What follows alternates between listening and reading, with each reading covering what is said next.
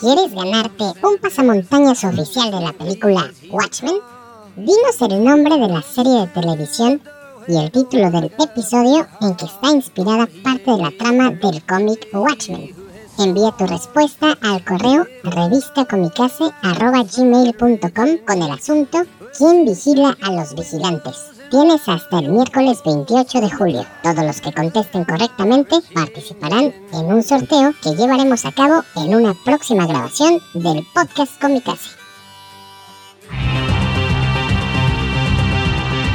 Escritores. I'm Terry Moore, and you're listening to Comic Case. Artistas. Hi, this is John Romita Jr., and you're listening to the Kamikaze Podcast. Hi, this is Mike Mignola, and you're listening to Kamikaze. Hi, this is Eric Powell, creator of The Goon, and you're listening to Kamikaze.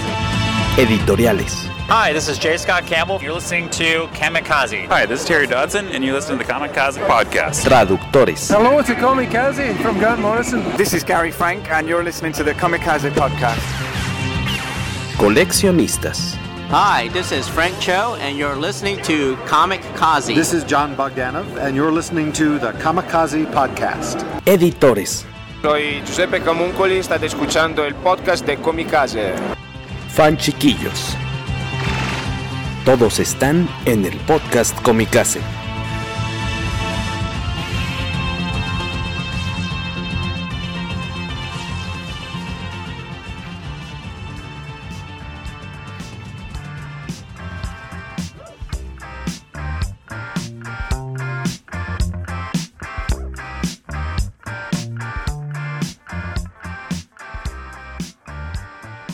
Buenos días, buenas tardes, buenas noches, señores. Bienvenidos a un podcast más del poderoso podcast Comicase. ¿Cómo que a un podcast más? Hay uno más del montón. Sí, ya es uno más, otro otra emisión de este podcast de miércoles por la noche. Bienvenidos sean ustedes. Les presentamos a Carlos Rambert. Hola, buenas noches. Buenas noches, señor. Gusto en no verlo, en solo escucharlo como cada semana. Gracias por estar aquí, Carlos Rambert. El señor Skywaku también está con nosotros. Ese soy yo y ya me escucharon diciéndole a Jorge que cómo puede ser que ningún es su propio programa. y Don Alberto Calvo, ¿cómo está usted también? ¿Qué tal? Buenas Bienvenido. Noches. Bien, gracias. ¿Qué onda? Un gusto en verlos, muchachillos. Pues como saben ustedes, hemos, nos hemos congregado en esta noche de miércoles, como cada semana, para grabar el nuevo episodio del podcast Comicase. Vamos a platicar, como ustedes ya lo saben y le dieron play, vamos a platicar de Black Widow, el más reciente estreno en pantalla grande y pantalla chica de Marvel Studios y del cierre de temporada de Loki, que de Loki no habíamos platicado creo que absolutamente nada en el podcast Comicase. Eh, de hecho, hoy que estamos grabando se liberó el último episodio el sexto y último episodio de la temporada de, de, esta serie de Disney Plus. Así que por favor vayan dejándonos sus comentarios al respecto de esta serie y de la película. Si es que ya pudieron verla. Eh, les recordamos, Black Widow está en salas de cine físicas, vamos. Está en Disney Plus con esta... ¿Cómo se llama? Premier Access, ¿no? Premier Access. Uh -huh. Premier Access está como en 320, 330 pesos por ahí está por, por dispositivo, ¿no? Por, por cuenta. Ah. Eh, y este. Y también por ahí me ha tocado ver incluso. Y con muy buena recepción. Es porque vi que estaban agotadas sus. varias de sus funciones. Para aquellos que quieren ir todavía con más tranquilidad. Pero que la quieran ver en un formato grande. Eh, en, por ejemplo, Autocinema Coyote, que a donde hemos ido un par de veces, Waco. Sí. Eh, tiene la película, obviamente, de forma oficial. Para que también si quieren ir a verla en familia o con su peores nada en coche o con su hermano, con quien sea, en el carro y no tener que bajar ni las ventanas, pues ahí está otra opción para para disfrutar la peliculilla y pues obviamente eh, Loki eh, en la plataforma Disney Plus como parte de su programación. Eh, por ahí nos dice Víctor Alfonso que él nos verá a medias porque apenas, apenas veré Black Widow el fin de semana. Entonces ponte la, la alerta, la alarma, este, Víctor, y ponla como a las 10.40 para que regreses a escuchar la parte de Loki. Que justo, que justo es lo que, lo que comentábamos fuera del aire con cuál empezábamos. Y, y, lo, y lo que yo comenté es que desde mi punto de vista o mi impresión es que más gente ha visto Loki, incluso hasta el capítulo que apenas estrenó el día de hoy o anoche, que gente que vio Black Widow. Es menos gente la que ha visto Black Widow. Eh, de, de, tu, de, tu, grupo, de tu círculo, vamos. Pues de la gente de, de, la gente que sé que ha comentado algo. Sí, claro, porque, porque por cierto, a, a, Black Widow, y algo menciona por ahí Beto en su artículo, en su post, chequen la hoguera de las necedades. Habla, ah, obviamente ya tiene, tiene su reseña sobre Black Widow. Y este, pues está interesante lo que está pasando con esta película por el lado comercial, ¿no, Beto? O sea que eh, pues está cambiando las reglas del juego para las distribuidoras de cine. Pues es que las reglas del juego cambiaron el año pasado y no por voluntad de nadie, fue tal cual cómo reaccionamos a la pandemia, cómo nos ajustamos. Y una de las soluciones fue esta idea del Premier Access, que lo, debutaron con Mulan en septiembre pasado. Y muchos especuló que si pensaban hacerlo con Black Widow y después de, de muchos retrasos y para fin se estrenó más de 14 meses después de la fecha original. Pero ya fue con, con, estreno dual, porque pues mal que bien ya hay salas de cine operando en muchas partes del mundo. Y aun cuando todavía estamos lejos de regresar a la normalidad, ya, ya había la posibilidad de tener un, un estreno en cines. Que si nos limitamos solo a eso, en realidad le fue bastante bien para, para una película en cines, 80 millones el primer fin de semana en Estados Unidos, es un muy buen arranque. O sea, se, calcula que se van a tener entre 80 y 100 en un estreno normal. Entonces tenerlo en, todavía en plena pandemia, esos 80, son muy buenos. Si a eso le sumas 60 más por las ventas de, del acceso eh, a, a, la plataforma de Disney Plus, pues ya es un trancazote. Y si le sumas otros 80 del resto del mundo, pues resulta que en un fin de semana, así con la mano en la cintura, tres días de exhibición, 220 millones de dólares, pues nada mal. Y es eh, la película más taquillera en justamente en 15 meses. No, no había nada que, que estuviera cerca de eso. Y, pero pues yo creo que lo que esto significa, pues de entrada han de estar preocupadas algunas distribuidoras. Porque yo creo que ya no va a desaparecer esta idea del acceso en plataformas el mismo día del estreno en cines. Sí, es algo Me que... que a la larga afectará, ¿tú crees, esta convivencia de, de estrenos de medianoche? ¿Le estarán dando ya así como lo habremos nos estaremos despidiendo de esa tradición de ir a ver an antes, en teoría, antes que nadie la película. Allá habrá muchos que quieran verla mejor en su casa. No necesariamente. ¿no? Cuando existe sí. esa posibilidad. Sí, claro. no, no, necesariamente, porque siempre habrá quien prefiera la experiencia de verla en una pantalla grande. Entonces, es correcto. Por muy grande que sea la televisión que tienes en tu casa, tampoco tienes el equipo de sonido para que te replique la experiencia. Entonces, habrá quien, sobre todo quienes la ven en, en familia, que dice, ah, pues sí, yo, yo sí lo pago y lo vemos aquí cinco en la casa y y nos ahorramos los boletos, las palomitas, el estacionamiento y hasta el viaje. Entonces a, habrá gente a la que le resulte atractivo, pero no, no creo que sea así como para que sea un, un, reemplazo o sustituto. Entonces a lo mejor también a lo que va a ayudar va a ser a que al día siguiente las, las funciones en el transcurso del día las veas un poquito más, más livianas por la gente que no tiene esa urgencia o, o ese gusto por verla a la medianoche. Y a lo mejor ya, ah, pues mejor la pago y ya no salgo de mi casa, a lo mejor ahí sí va a haber un cambio, pero yo creo que lo que vamos a tener va a ser una convivencia de, pues nada más como agregarle un, un piquito más, que creo que en Estados Unidos donde están más preocupados, porque aquí, creo que aquí cuando vemos el precio del acceso Premier, creo que sí todos hacemos una cara de que, ¿qué? ¿Cuánto? Allá creo que no es tan grande el trancazo porque es como el costo de quizás dos boletos de cine.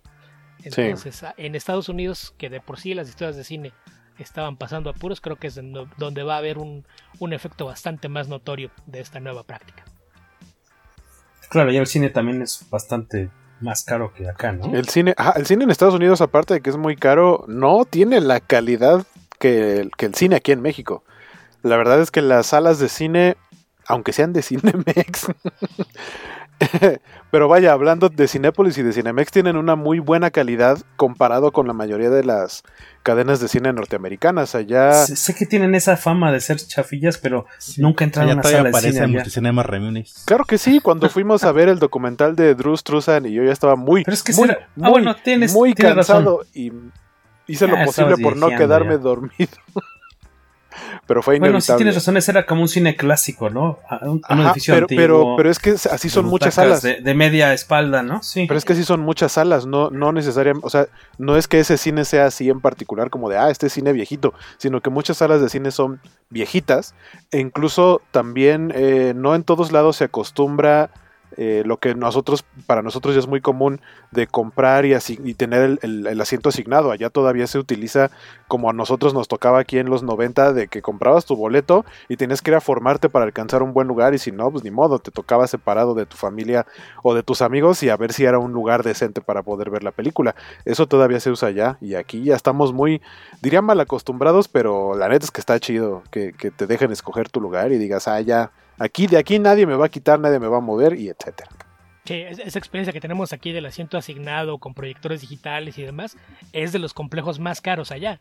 Es, así como así como tú ves aquí las salas VIP o, las Platinum, así es como ellos ven lo que para nosotros es una experiencia normal. Y el tema es justamente que las distribuidoras han pasado puros económicos durante muchísimo tiempo, entonces no han invertido dinero en, modernizar o actualizar las salas. Entonces es parte del tema por el que ellos sí lo van a sufrir.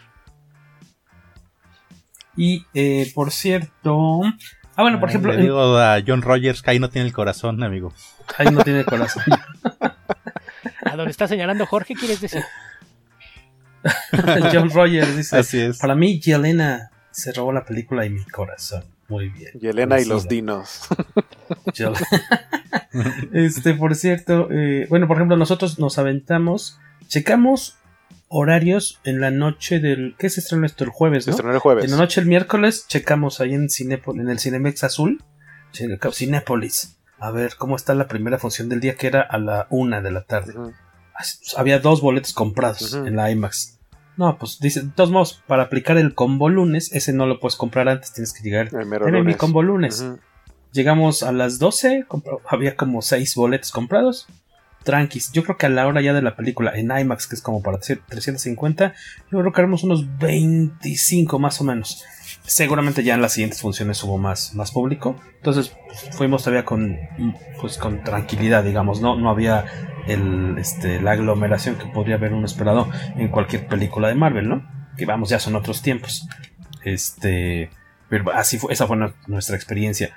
Eh, ¿Ustedes les tocó eh, alguien ocupó, ¿cómo decirlo? Bueno, ¿alguien pagó Disney Plus? No. No. Ok, está bien. Alguien fue no, no, no haré la otra pregunta que es fueron a Cinemex o a Cinepolis. Digamos que vamos a aplicar la de la covacha, la de nos dieron este cortesías. Nos mandaron cortesías y este así la acabarán de ver. Este, si quieres nos ya, ya que estamos platicando de la experiencia de, pues, esta nueva etapa, nueva, nueva realidad del cine, pues nos vamos obviamente con Black Widow, ¿no? Sí, algo, algo que me gustaría también señalar respecto a lo de los precios de los boletos y eso es que hay que recordar que el, Premier Access viene, según yo, es una... Eh, viene del precio original en Estados Unidos. O sea, lo que cuesta en dólares es lo que cuesta aquí es adaptado, ¿no? ¿Es adaptado o es exactamente la misma cantidad? Porque la neta no, estoy seguro. Según yo, yo, creo. conversión creo que nada más es la conversión y por eso a nosotros nos, nos, nos, parece muy caro. Ajá, porque a lo que iba es que no sé si, si. O sea, no sé qué tanta gente lo haya comprado acá o cuál sea la percepción.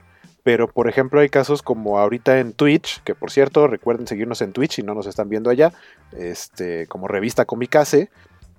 Em, Twitch tenía para, para, los perfiles de afiliados y de, sus, y de, y de Ah, se me fue el de Partners, de, Partners, que te puedes suscribir a los canales, pero antes te costaba eh, alrededor como de 100 pesos, arriba de 100 pesos te costaba una suscripción mensual a cualquier canal. Sin embargo, Twitch dijo, es que las economías de distintos países pues es diferente, no es lo mismo, por ejemplo, un salario mínimo en Estados Unidos que el salario mínimo en México. Entonces, la, la perspectiva es que para una persona en Estados Unidos gastar 5 dólares por una suscripción no es tanto, pero para una persona en México gastar arriba de 100 pesos por una suscripción eh, sí, sí resulta algo caro, entonces no había tantos suscriptores Eh, la mayoría eran de, de, Prime o si de pronto llegaban suscriptores, pero que son más como, como, clavados y de canales muy grandes. Entonces lo que hizo Twitch fue empezar en algunos países, México fue uno de los primeros países en donde hicieron justamente una conversión de, digamos, como qué porcentaje del salario mínimo o del promedio de ingresos de los usuarios eh, puede ser algo como equivalente. Porque si a lo mejor por el mismo trabajo tú en Estados Unidos ganas eh, el equivalente a 30 mil pesos, en México vas a ganar a lo mejor 10 mil pesos. Entonces tu poder adquisitivo no es el mismo y tuvieron que hacer ahí como una, un ajuste. Entonces, por ejemplo, en Twitch las suscripciones actualmente cuestan 48 pesos. Cuestan menos de la mitad de lo que costaban antes. Entonces, me gustaría pensar que la empresa del ratón volteara a ver ese tipo de situaciones y ajustar ese tipo de precios. Porque sí, cuando lo empezaron a anunciar yo dije, ok, allá cuesta, pues, que son como 15 dólares, una cosa así. Y dije, pero acá no debería costar tanto y sin embargo hicieron tal cual el, ajuste de precio a tal cual. Entonces, a mí no me, por ejemplo, yo probablemente sí pagaría un Premier Access de, pone 100 pesos. Una película de Premier Access 100 pesos para poder verla, o sea, la estoy viendo en la tele. Me, sale, me está saliendo más caro que un boleto de cine promedio, no hablemos de IMAX o 4DX y lo estoy viendo en una pantalla chica. O sea, es más comodidad porque es mi casa y no me tengo que mover a ningún lado, pero no es la misma experiencia del cine. Pero arriba de 300 pesos sí se me hace una exageración. Sí, de solamente te costea, como decía Jorge, si son varios familiares los que van a ver la película. Pero si, por ejemplo, unas películas ñoñas donde eh, vives en el sótano de tus padres, pues lógicamente no, no te va a rendir el dinero. ¿Qué es, esa es otra? Hablábamos ahorita de las funciones de medianoche. Creo que también podría la otra cara de la moneda en, cuestión de, convivir con tus amigos.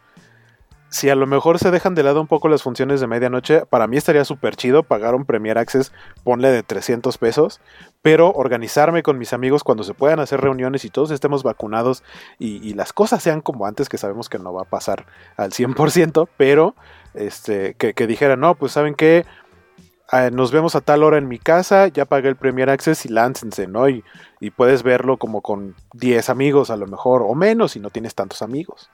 Pero a que te juntes con unos 4, 5, 6 amigos para ver la película, pagas tus 300 pesos y les dices, oye, pues hay que cooperarnos para pagarle entre todos y ya no sale tan caro. Y creo que sería una, una padre manera de convivir en este tipo de estrenos eh, como opción alterna a la función de medianoche. Pues sí. Sí, habrá que ver cómo se van está acomodando las piezas, ¿no? En próximos meses, próximos estrenos. Decía, eh, comentabas que fue con Mulan el estreno de esta modalidad con Disney Plus. ¿De ahí fue directo Black Widow? O sea, al menos en Disney Plus no había, no hubo otro estreno así. Eh, sí, Raya. por ejemplo, ¿a Raya? No la he visto todavía. Las que se estrenan, las que se este, estrenan directamente, las que se estrenan directamente en Disney Plus son las de Pixar.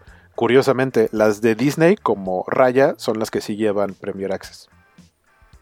Y Kong, que no es de hecho, los de Lucas se sintieron porque no lo estrenaron así en, en Premier. Sí, sí, la, sintieron que los mal La gente de Pixar sí se sintió, no solo con Lucas, sino. ¿Cuál fue el anterior de Pixar? Soul.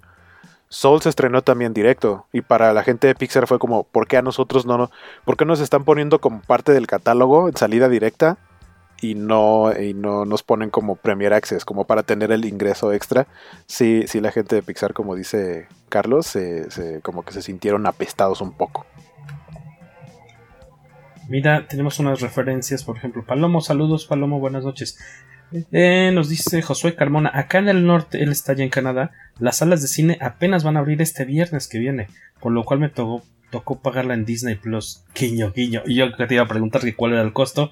Y ya ese guiño, guiño me hace pensar que no me vas a poder contestar. Pero bueno, como tienes acceso a la plataforma, aunque sea para consultarla, Josué, ¿nos podrías decir en cuántos dólares canadienses está el Disney Plus? Eh, ¿Qué es este Premier Access? A ver si, a ver si tiene chance. Ahorita, total, no estás haciendo nada de provecho. Jesús Estrada, los cines gabachos que he ido la experiencia es igual que acá en México. Es un poco más costoso, pero la calidad es buena y ergonómicamente usan el percentil 90, o sea, los altos pueden estirar las piernas en sus asientos. Ok. Que según yo también depende de la, de la cadena. porque creo que es como, bueno, al menos me ha tocado verlo en los restaurantes, que de pronto hay cadenas de restaurantes que solo existen en California por alguna razón y no existen en el resto del país. Creo que también es algo así con las cadenas de cines, como que son algunas que son como muy locales y muy chicas, son las que todavía son parecieran como viejitas, como noventeras, y hay otras más grandes que sí son más parecido al cine de acá. Eso que dice Mr. Waco se debe a que hay mucha gente que al usar un servicio VPN eligen un país de moneda débil y pagaría menos por los streamings. Sí, de hecho eso es una duda que sí se le estaba presentando a la gente de, Twitch, que yo estaba viendo, que era una duda real.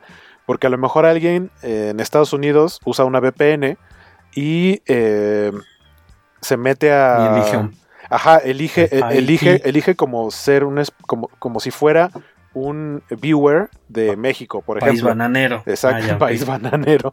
Yo no, tú dijiste México después, yo dije país bananero. Ok, ok. Se fue, fue una suma ahí, este, poco Pero México fue, el, México fue el único país que yo mencioné que en Twitch tiene precio bajo. Hay más. Ah, pero México fue el único que mencioné. Pero entonces las suscripciones aquí en México para Twitch cuestan 48 pesos. Entonces, si tú vives en Estados Unidos y las suscripciones para ti normalmente cuestan 5 dólares, usas una VPN para decir que estás viendo desde México y tu suscripción te va a costar el equivalente a 48 pesos. O sea, como que 2 dólares y cachito. Disney. También Disney Plus puede estar como. Ah, tranquilo porque también hay ancianos como yo que no tienen la menor idea de cómo hacer eso del VPN y demás y que van a tener que pagar lo que ellos digan en el país que digan. Vete iba a comentar algo. Sí, no que el, Ibas a decir el tema de los VPNs es que hay algunas plataformas que están implementando sistemas que, ok, el VPN me dice que tú estás en este país del mundo, pero ¿qué crees? En tu país no está el catálogo completo. O esto no está disponible en tu país. Entonces eh, ahí también es un, un arma de dos filos puedes tener cosas más baratas, pero también te puede limitar el acceso a algunas cosas, justamente por las restricciones de país. E incluso Acá nuestro chicharo financiero de Canadá nos dicen 35 dólares el, el, all, el Premier, Access, de Disney en Canadá. Que incluso, o sea, incluso hay plataformas, según, no sé si todas, pero según yo hay plataformas que detectan si estás usando un VPN y te dicen, estás usando un VPN y esta plataforma no la puedes usar si tienes activo un VPN. Entonces ¿Te ya. activa el VPN y te manda a LB? Pelation, sí. Oye, 700 baros el, el, Canadá. Y nosotros quejamos con los 350 pesos. Bueno, pero, cuando, ganes lo que gana un obrero canadiense, te darás cuenta Cuando de gane lo que gana mi amigo Josué Carmona. oye, oye. Dinero, este dinero, aprende algo, dinero. Exactamente. Oye, eh, Beto hace una mención interesante en su nota sobre Black Widow porque eh, la directora de Black Widow, Kate Shortland, la australiana, pues no, no, no, tiene así como una filmografía gigantesca, pero mencionaba Beto, dice, no he visto yo películas de, esta directora, pero por ahí mencionas que hay una cinta que podría parecer interesante, ¿no? Lo que pasa es que valdría la pena rastrear. Lo que pasa es que sus primeras dos películas son dramas románticos. Entonces, como que dices, ¿cómo vas de dramas románticos acá? Y la tercera es un thriller. Entonces, es donde sí podría haber eh, por dónde es que, decidieron que era la elección equivalente a, así es, esta es una, mujer que nos puede dar lo que queremos en la película. Entonces e, eso es lo, que me llamó la atención, de hecho ya, ya ando en proceso de, de cazar la película, probablemente la veré en próximos días, pero, pero sí, a mí me, llamó mucho la atención porque no, no es extraño que, que en Marvel Studios estén buscando a directores nuevos o poco conocidos, porque pues ahí se, evita también el problema de, lidiar con egos, ¿no?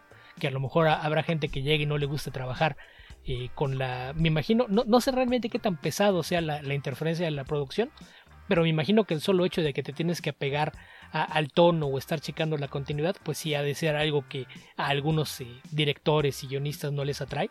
Fue el caso, por ejemplo, con, con Edgar Wright, que Edgar Wright no quiso trabajar con, tantas restricciones y por eso se fue de, de Ant-Man. Y a pesar de eso, cuando han tenido directores de, cierto nombre, estos se han adaptado bastante bien y creo que hay películas en las que incluso se nota el, tono de, de, las películas de esos directores. Entonces, pues ahí, ahí sí me imagino que es un caso por caso varían los resultados que obtienen, pero en el caso de, Kate Shortland, sí es una directora que aparentemente tenía poca experiencia, porque fuera de eso ha hecho mucha televisión, pero, pero en cine sí son realmente muy pocas películas, porque la primera de ellas es creo que de 2004, entonces entre 2004 y, 2019 había hecho tres, esta es su cuarta película. Se sacó el boletazo, ¿no? El, el boleto dorado de Willy Wonka. Y aparte, con la gran fortuna de que, pues aparentemente ha gustado la película, porque le está yendo bastante bien, en, al menos en taquilla, ahí, ahí la lleva bastante bien. Este. Cachita, pues danos un. Si es que estás por ahí, porque solo vemos tu bello rostro de, de Doom. Este, Ajá, ¿Podrías sorpresa. platicarnos en pocas palabras de qué? Bueno, primera, los que nos están escuchando ya vieron la película. Porque esto lleva, lleva- va a llevar spoilercillos, probablemente. Em, ¿De qué va esta película de, de Black Widow, Carlos Rambert? Ah, su- sucede que Yelena Belanova, ah, bueno, es Belova, ¿no? No, Yelena Belova, Es la que canta bien gacho, ¿no? Bien desafinado, ajá. se pone en contacto con, Se pone un traje rosa pastel. mm, con Natasha Ya, ya, deja, ya no nos carcajeamos tantito a y gusto. así ya. va, Toma dos. y así va más o menos la, la trama. Yelena Belanova es la hermana. Bueno, es la. Bueno, acuérdate que hay una escena muy bonita que, que no vamos a platicar toda la eh, película por escenas, Claro escenas sí. obviamente. No vamos a ¿Por platicar la no? película escena por escena. Si esa es tu costumbre, Secuencia Jorge. Tobalín. No, pero creo que la, escena- la secuencia inicial está muy padre. Esta cuestión de, sea, de cuando viven en. Pidió que le hicieran un resumen de la película, interrumpió para que no lo dieran y ahora quiere ir a habl- hablar No. del prólogo de No, la película. no, Es- peor, Es que ya. interrumpió para ya de mí, Ajá. Y de mis Tú mismo, después de deficiencias. eso, en lugar, te en lugar de volver a cederte la, la palabra Vamos para a- que termines con el dos. resumen, no, no, entonces hablemos del prólogo. Vamos a desglosar lo que sucede en el prólogo de la película. Sí, dijo como de. ah, Procedamos, Carlos a Rambert. ver, Carlos. Sabemos que estás deja- nervioso. Deja hablar de prólogo, te humillo un poco más y después ya a ver si te dejo continuar. eh, sabes que es tu primera vez, estás un poco nervioso. Pero Ujú. platícanos un poco. Sé gentil de- conmigo, Jorge, por favor. De, qué se trata Black Widow. Bueno, ocurre cuando Black Widow es fugitiva de, de Shield y se pone en contacto la su hermana. se pone en contacto que ella aún es agente rusa. De hecho, es una de las viudas negras, porque ahí nos enteramos de que existe. Bueno, ya nos habíamos enterado por otras películas, pero someramente y ahora más. Más indirecto, que existe una organización donde no es una viuda negra, sino son varias viudas negras justamente su, herm- su hermana se pone en contacto, bueno, le manda un paquete este en Budapest. Budapest. ¿Es Budapest? ¿Es Budapest o Budapest? No. Budapest. Budapest. Y esto hace que, que Natalia vaya en busca de, de su hermana. Y como que vuelven a tener como contacto. Pero así ya puedes contar el prólogo. que justamente ahí nos enteramos de, de cómo, quién es la hermana y el resto de la familia de, de Natasha. La, la primera parte de la película me gustó bastante es lo que sucede en el 95, que están en Ohio. Yo de niño creí que se decía Ohio, porque mi única referencia estaban en el hoyo. pollo. Estaban en el hoyo. Yo creía que se decía, más bien yo tenía referencia de la palabra Ohio. Lo único que en lo que yo lo veía era cuando salía el no hay, no hay. Era Héctor, ¿era Héctor Suárez. En ¿Qué nos pasa? Sí. Y te- salía con una gorra y una playera que decía Ohio. Pero yo veía a ese personaje, Ohio. salía en unos anuncios de. porque tenía su historieta, su cómic de Editorial Beat. Y creo que lo veían en mi casa. Y yo decía, ¿por qué su playera dice Ohio, no? Para mí fue va- varios años. Hasta mucho tiempo después que supe que había un lugar también, llamado y Ohio. también la ciudad de Dallas, ¿cómo no? Da- ¿Dallas? Dallas. Este, y como dice Cacha, Carlos Rambers, eh, esta primera secuencia en la que nos muestran a, a la familia, a la familia, entre comillas, digamos, de Natasha, es ella, Yelena Belanova, eh, que son chavitas, que una de ellas, Natasha, es esta actriz, ¿cómo se llama? La hija de... de Ever Anderson se llama. Es hija de, Impresionante. de- muy parecida a su mamá, Mila Jovovich. clon, Y, ¿no? y- ay, se me fue el nombre de su papá, que se apellida Anderson, obviamente. Paul W.S. Anderson. Ajá, Paul W.S. Anderson, que pues básicamente ha hecho todas las de Resident Evil. Si quieren saber de su filmografía, pues eso, hizo las películas de su esposa. Aunque tiene algunas buenas películas aparte de eso. ¿Cuál recomiendas por ahí? Eh, Punch Drunk Love. ¿Cuál, cuál, perdón? Punch Drunk Love. Ay, no la he visto. Con Sandler, ¿no? De, Le, le alabaron mucho esa cuando salió. esas veces que ha, ha decidido experimentar con hacer algo distinto a comedia y, y eso es bastante bueno. Como la del joyero, ¿no? Que también está. A mí me gustó mucho la del joyero. No me acuerdo cómo se llamaba. Con Sandler también. Que vive como una. que trabaja como una friki plaza, pero centro joyero. Y este que es un. Este, transota. Está muy buena. Creo que ya no está en Netflix. Chequenla ahí con Adam Sandler. Este. Con la hija de Mila Jovovich, muy bien. Que yo al principio no sabía si era niño o niña. Yo creí que era un niño como greñudón. Me, sí, me tomó. que era niño. ¿Verdad que sí? Dije, ese niño está muy bonito. Pero dije, está medio. Yo no dije lo segundo porque yo no soy como Jorge, alias el, el avatar de Pedover. A mí no me pareció que era un niño. Yo también dije, ese parece niño ese chavo. y pensé que la niña rubia era Natasha. los primeros minutos hasta ya después que le dicen Natasha. Yo. ya cuando la duermes, yo creo casi, casi. Yo ubico a, a Iver Anderson porque de alguna manera me salió como en. Porque tiene su cuenta de TikTok y se la pasa haciendo como TikToks con su mamá. Entonces dije, ah, es la hija y es igualita. Entonces más o menos como que sí tenía idea de quién era por lo menos recientemente o de cómo se veía recientemente la, hija de, Mila. Y que aparte ella es, no sé si ya salió o va a salir, creo que ya salió la película donde ella es este, Wendy. Y la película creo que es Peter y Wendy, de otra vez, otra historia de Peter Pan y ella es Wendy. Oh, órale, no sabía eso. Le decíamos, eh, como ustedes ya vieron en la película, al principio nos presentan cómo es la, convivencia de, de, esta familia con Red Guardian, con la digamos, mamá con esta. Mamá Widow. Se me fue el nombre de la actriz. Mamá Widow. Rachel Weisz. Rachel Weisz. Rachel Weisz, muy guapa. Hace mucho que no la veía. A mí, me, a mí me parece que en esta escena hicieron un. Bueno, en general creo que Marvel lo ha hecho bastante bien. El, rejuvenecimiento de algunos actores que si bien a lo mejor no son ya ancianos, o sea, no hay que rejuvenecerlos tanto, pero eh, se, ven muy naturales eh, ponerlos como jóvenes, ¿no? Como en, ¿qué diría? ¿Sus 30 tal vez? Sí, Sí, sí, sí, no se ve, se ve bastante fino el ahí el CGI que les meten en la carilla, ¿no? Porque sí, sí tienen, obviamente. Uncle James. Aún, así, como que no se ve tan, tan mayor como para ser la mamá de Natasha. Bueno, al menos como vi en la película. Que está muy, muy, muy guapa todavía.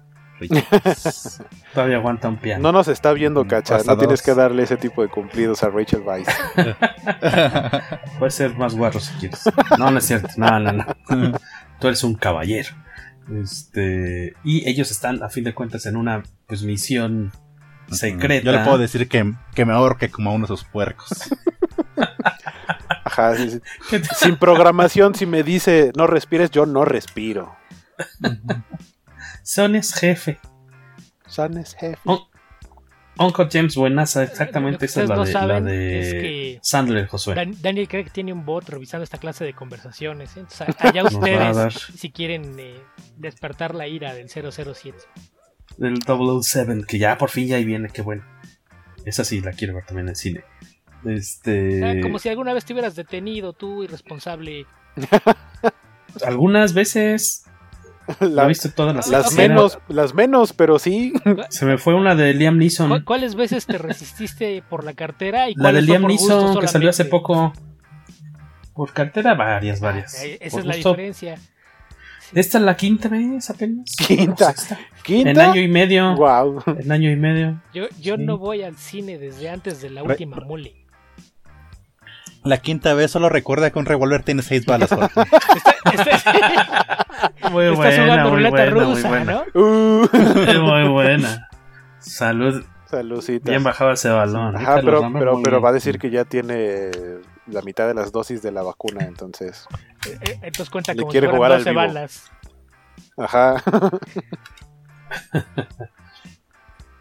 Les decíamos, pues ya, a fin de cuentas, la primera secuencia nos muestran que es una familia falsa. Que está armada por mini espías y espías grandotes rusos que viven en, en Hoyo y pues, que tienen que pelarse porque traen a Shield eh, ahí atrás, este, persiguiéndolos, tienen que irse a Cuba. Me parece una secuencia muy chida, me gustan mucho los, los créditos iniciales en los que eh, te van mostrando un poquito como el paso del tiempo y cómo va pues avanzando en la, en la escala política el, el villano este... Se me fue. Dracov. Dracov. Dracov. Que decíamos que es este Ray Winston, que los viejitos podemos recordar como Will Scarlett en la serie de BBC de Robin Hood, que probablemente Carlos Rambert sí la haya visto, aunque no es tan grande, pero creo que su curiosidad seguramente lo llevó a verla en alguna ocasión. Y Beto Calvo seguramente ubica y tal vez con, con gusto esa serie, tal vez. También esa fue la voz principal de la película de Beowulf. Ajá, en Beowulf. Por si se interesa. ¿Era la voz, la animada? Pero, pero no solo la voz, era, era, era la captura. Era captura de movimiento, ajá, era captura de movimiento ¿sí? y el modelado era de él. O sea, como si él fuera sí, pero le dieron, mamado. le dieron una ayudadota. Sí, claro. Pues, pero Beowulf no tiene tan, no, ya tiene como 20 años, 15 años, ¿no? Por lo menos. Beowulf la hizo. La, la digital. La hizo, la digital, guion- sí, sí. la hizo Sí, el guionista de American Psycho cuando estaba de moda. Haz tus cuentas. Madre santa, ya llovió. Yo dije, pues jamás ha estado así el pobre re- No, ni, este- ni en ese momento, pero, o sea, nada más como que tomaron su rostro y su interpretación, su Ah, actuación. caray, del 2007. Ajá. Y, y- y ya de ahí lo, lo construyeron para que fuera este personaje mamadísimo. Exactamente.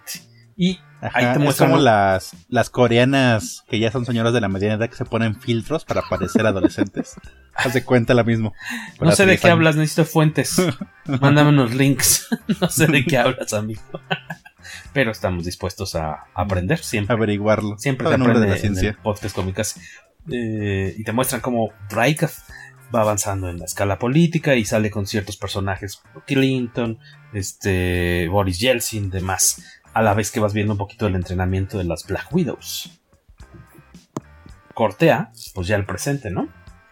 Que es cuando dice exactamente Carlos Rambert que nos muestran que pues, obviamente hay muchas Black Widow y eh, a fin de cuentas resulta que hay un componente químico que permite la liberación de la mente de estas mujeres que están este, pues, programadas, digamos, este, mentalmente para seguir las órdenes de Draco. Y este químico hace que pues se, se pierda esa, esa conexión y puedan tener como libre albedrío. Esta sustancia de cierta forma cae en manos de Yelena Belanova, que se la ma- hace mandar a su... eh, bueno, Yelena es una de las dos niñas de esta familia de espías, que ella no sabe que es una familia de espías, para ella es su familia natural, hasta que los ven separados y las obligan, forzan a ser parte del, del, del programa este de la... ¿Qué es? Habitación Roja. Red ¿no? Room. Del Red Room. Y eh, Yelena, después de añísimos, que son 15 años, algo así, 20 años de no ver a su hermana, le hace llegar esta sustancia porque es la única heroína que conoce y pues aparte es de los Avengers, entonces supone que ella va a poder hacer que Tony Stark o alguien averigüe más de esta sustancia y pues este, ayuden a, a derrocar a Draco, quien se cree que está muerto, por cierto. Pe- Pero al parecer, Sí, pero aparte se la mandan en el peor timing de la historia, Exactamente. porque es cuando Natasha es fugitiva. Es ajá, al fugitiva, se la parecer, manda al por Red parecer no Pack, ve las noticias porque, por flecha amarilla. porque justo es el momento en el que están no solo están peleados los Vengadores, sino que como dice Carlos, eh, eh, ella es una, Natasha es una fugitiva, ¿Por qué Natasha no tiene acento ruso y Elena sí? porque Natasha se lo quita. Porque aparte ella se supone que se fue mucho tiempo antes a Estados Unidos. Natasha tiene como Ajá, 20 más- años viviendo en América y quiere ¿En seguir teniendo Estados Unidos? ruso. Sí, y, a- y aparte si ves una escena cuando está viendo una película de James Bond, también anda como imi- imitando acentos. Creo que también perfeccionó su acento americano. ¿Cuál es la película que está viendo Moonraker. Beto Calvo? Moonraker. Que supone que es de las más gachitas, creo. Se supone que nunca la has visto. No, no, pues si yo es lo que le digo que está horrible, ¿para qué la Eh, quiero eh, ver? existe Octopussy y por eso no la puedes poner en el último lugar de la lista, pase lo que pase. Pe- pero sí, sí es de las que. na- nada más no es B-Movie porque pues el 007 tiene prestigio, porque si no, Claro. Porque es de presupuesto. El presupuesto la salva a ser una B-movie. probablemente. Nos dice Rogelio Fortan. Ah, bueno, y el enemigo obviamente está como el. ce- ah, mira, muy como en onda de película James Bond, ¿no? Está el, el cerebro de la operación, que es Draco, y está el músculo, El matón. como en las películas del matón, que es Taskmaster, este personaje. Este. mm, Bueno, no, yo creo que nada más una vez o dos veces me ha tocado ver un cómic en el que aparezca Taskmaster. ¿Es un villano importantón Beto Calvo o no tanto? En los últimos años cobró relevancia. Lo han puesto Ok. un par de veces en, los- en alguna alineación de los Thunderbolts. Y a partir de ahí Ah, fue cierto, que agarró cierto. popularidad. Porque siempre fue un villano, pues eh, era así como Batroc. Aparecía de vez en cuando, aparentemente era muy bueno Mm. peleando, pero no era muy listo, entonces todo el mundo lo, lo derrotaba. Entonces daba, daba para dibujar algunas secuencias de pelea interesantes, pero no más. Y en los últimos años se ha ganado un poquito de, de popularidad. Pero más allá de, de, cómo lo usaron aquí, creo que aquí el problema con los dos villanos, que es siempre el punto flaco que tienen muchas de las películas de Marvel, creo que en este caso los dos villanos funcionan en la historia. Para lo que quieres contar en la historia, los dos cumplen con su cometido. Claro que los dos son completamente desechables y olvidables, pero con la enorme ventaja de que la forma en la que manejaron a Taskmaster puedes, puedes, pueden salirte ahora con el ¿qué creen? Que el mismo programa se usaba en más de una persona, no nada más había uno. Podemos tener otro. Sí, porque a mí me hubiera gustado ver el del cómic. Como dice Beto, hay algunos cómics este, de los últimos años donde ha sido más relevante. Por ejemplo, yo leía Avengers Academy. Que ahí se me hacía muy buen personaje. Porque ¿Hay que es maestro o qué es? ¿Es entrenador? Sí, justamente. Porque ahí te dicen que sí es villano, pero como es como Batroc de. Se renta es mejor. Es más mercenario. Al que le paguen. Ajá, y le llegaron a precio para entrenar a los reclutas de, del campamento Hammond. Y ahí se desempeña como maestro. Y, y, si quieren ver algo, algo emocionante con él, chequense el, la miniserie tie-in de, de, King in Black, de los Thunderbolts justamente, donde es el líder del equipo, que ahí sí tal cual lo, los agarraron como de a Suicide Squad. Vamos a juntar un equipo de villanos y los vamos a mandar a pelear contra simbiontes asesinos. Eso es reciente, obviamente, porque sí, están mencionando... De King in Black. Ah, entonces... ¿Qué, qué, qué no lees cómics, Jorge? Tie-in. Yo supe del King in Black, pero no me llamó la menor atención. Y también sí. en el cómic de Ant-Man, este, de Scott Lang, también este, está divertido porque Scott Lang se considera el archienemigo de Taskmaster. Y Taskmaster cuando no lo se pelean dice, yo ni me acuerdo de quién es. Qué gacho. ¿En, ¿En, cuál dices?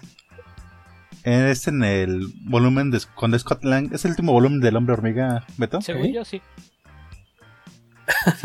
ok, qué chido. Lo, lo, que pasa es que pues Scott, pues de entrada, pues es un héroe sustituto, aparte siempre se le conoce como un héroe secundario, pero lo ve así como que, ah, es que es mi mayor enemigo. Y, y en realidad, pues, yo creo que también te, te, dan a entender que no lo pela porque es alguien de que, pues, ¿qué?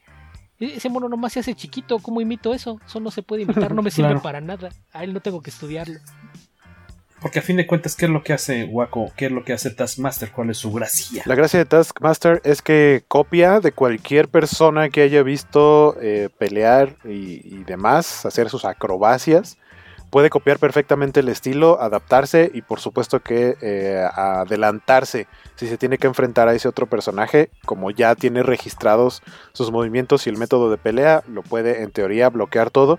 Y en este caso eh, funciona también eh, digamos que trae como una memoria del el modo de pelea de todos los Avengers. Se lo mencionan muy sutilmente, pero me gustó mucho que utilizaran eso en la película, eh, que cada vez que como que cambiaba de tipo de pelea hacia algún guiño, algún personaje, ¿no? El hecho de que traiga un escudo y que lo pueda lanzar muy similar a Steve Rogers, eh, de pronto pelea un poco más felino y saca unas especies de garras como las de Black Panther, eh, de pronto también utiliza una espada, utiliza un arco muy similar a como lo utiliza Hawkeye.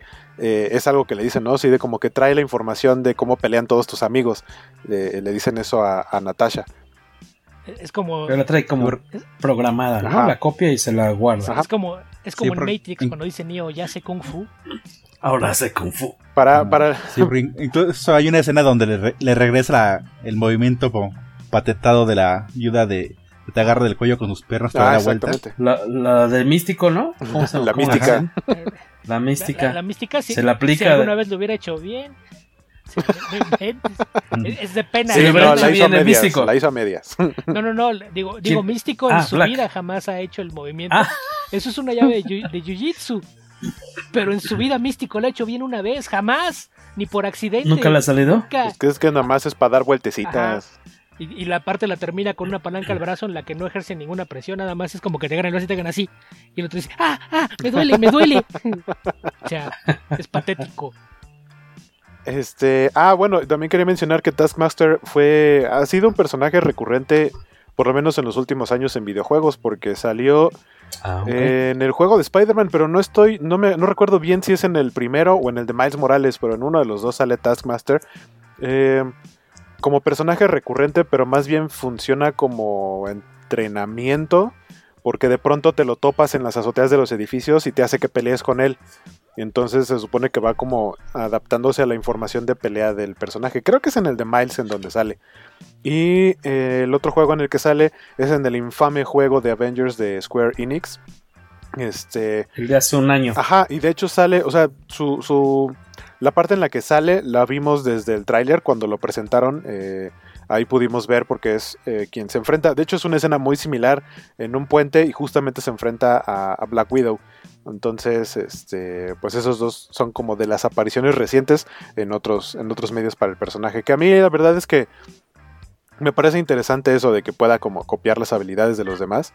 Porque en automático, aunque no sea un villano súper poderoso, sí, le, sí, lo, sí los pone en un muy buen nivel. Porque como contrarrestas a alguien que pelea como todos tus amigos, en este caso los Avengers eh, contra Natasha. Y que aparte que no tiene voluntad propia, entonces es imparable a fin de cuentas, o sea, no lo vas a detener.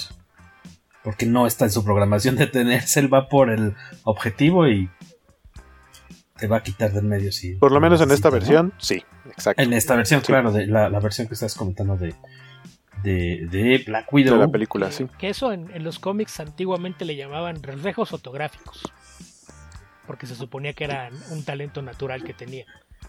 Que después dejaron Como usar... la memoria de Beto Calvo, la memoria prodigiosa de Beto Calvo. E idéntica. Que la cambiaras por un vulgar chip. Una entrada USB. Qué vulgaridad Mi es memoria esa. no es ni fotográfica ni idética, nada más es que pongo atención. Y, no, y, Mucha y, atención. ejemplo, No, no, es- no, pero una, una cosa es poner atención y otra cosa es tener retención. Porque uno Ah, puede poner sí. atención, pero si no hay retención Y ya valió gorro. todo. Sí. Sí, pero puedo, puedo, parafrasear muchas cosas, pero rara vez puedo citar algo textual, entonces no, no aplica. Ni como idética ni como fotográfica.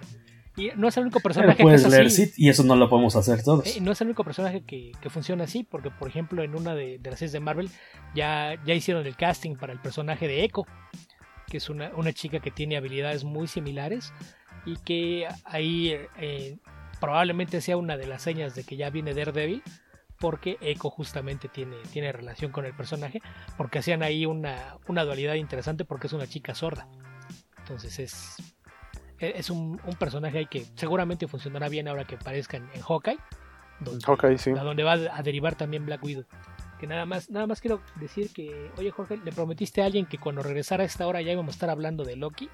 Y no vamos, y no hemos hablado ni la mitad de. Creo que era Fortanel, ¿eh? no estoy seguro. Tiene 15 minutos. ya le vamos a meter. Y, y ahorita ya le vamos a meter todos los spoilers para que. Ya, ahorita que ya, mande en regresando 10 minutos terminamos con Black Widow. Eso te enseñará a no escuchar este programa. este, oigan, me gustó mucho, también lo menciona Beth por ahí en su, en su escrito, pues el saborcito obviamente de, de película, de, de- de espías, de, de complot, de, de estas grandes... La, qué buena persecución, ¿dónde es esto? En, en Budapest, ¿no? La persecución en la moto que va, llevan, traen atrás al Taskmaster, Taskmaster en su vehículo acá militar. Lo, lo- lo tuyo suena como a villano de gente que va de impuestos, Jorge. Taskmaster Taxmaster. o un contador muy bueno, A ¿no? mí me. Saludos a Héctor McCoy. O sea, si, si yo pudiera como identificarla con películas del estilo que me gustan, creo que tiene bastante de algunas de las de Misión Imposible. Y Sí. también me recordó, por supuesto, a, a películas como Atomic Blonde. Matt Damon. Yo creo que las de Bourne también tienen. Las de Bourne también, Las persecuciones de calle, la persecución de moto, sobre todo. Estamos viendo unas escenillas. Unas fotos para los que están en vivo. Los que están escuchándonos, pues imagínense algo bonito. Eh, hay, eh, bueno, obviamente son. eh, esta película se grabó, filmó en parte de- en Australia y en otros lugares como. O lugares que aparentan ser Marruecos, Noruega, Budapest. Que por cierto, nos eh, dijimos.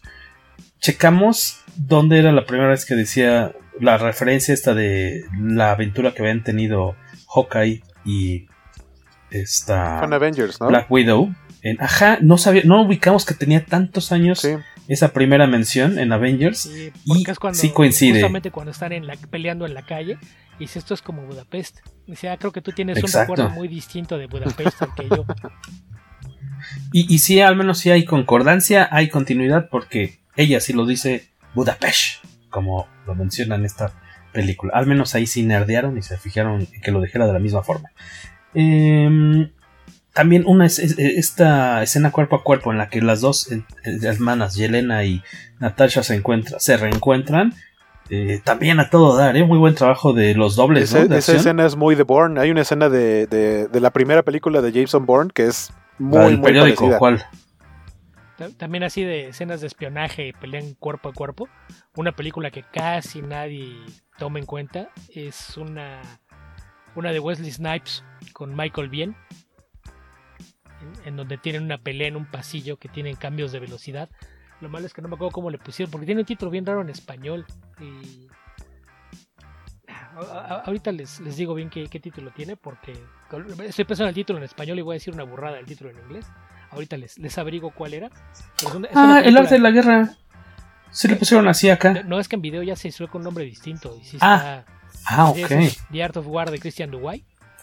Que es, era un director que no sé qué pasó con él porque sus secuencias de acción siempre estaban perfectamente coreografiadas. Y ahí lo que hacía jugaba con el bullet time, que era nuevo, y una coreografía mm. súper precisa. Entonces, e, es esas películas que sí, sí vale la pena verla nada más por las secuencias de acción que aparte también es de espías y traidores.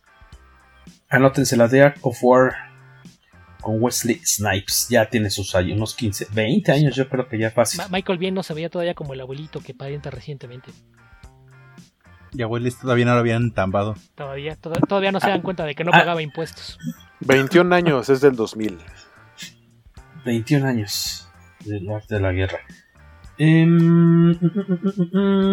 decíamos, estas, pues muy buen trabajo de, los dobles de acción, la verdad, ahí sí se rifaron las percepciones bastante chidas, por ahí, vemos una de las fotos de, de Yelena y Natasha en, esta moto, bueno, en el como dolly cosa en la que están este fingiendo que van ellas manejando en la moto, obviamente. Es como caballito de farmacia. Eh, como caballito de farmacia, imagínese usted. ¿Usted iría adelante o atrás? ¿Dónde le gustaría? Opine.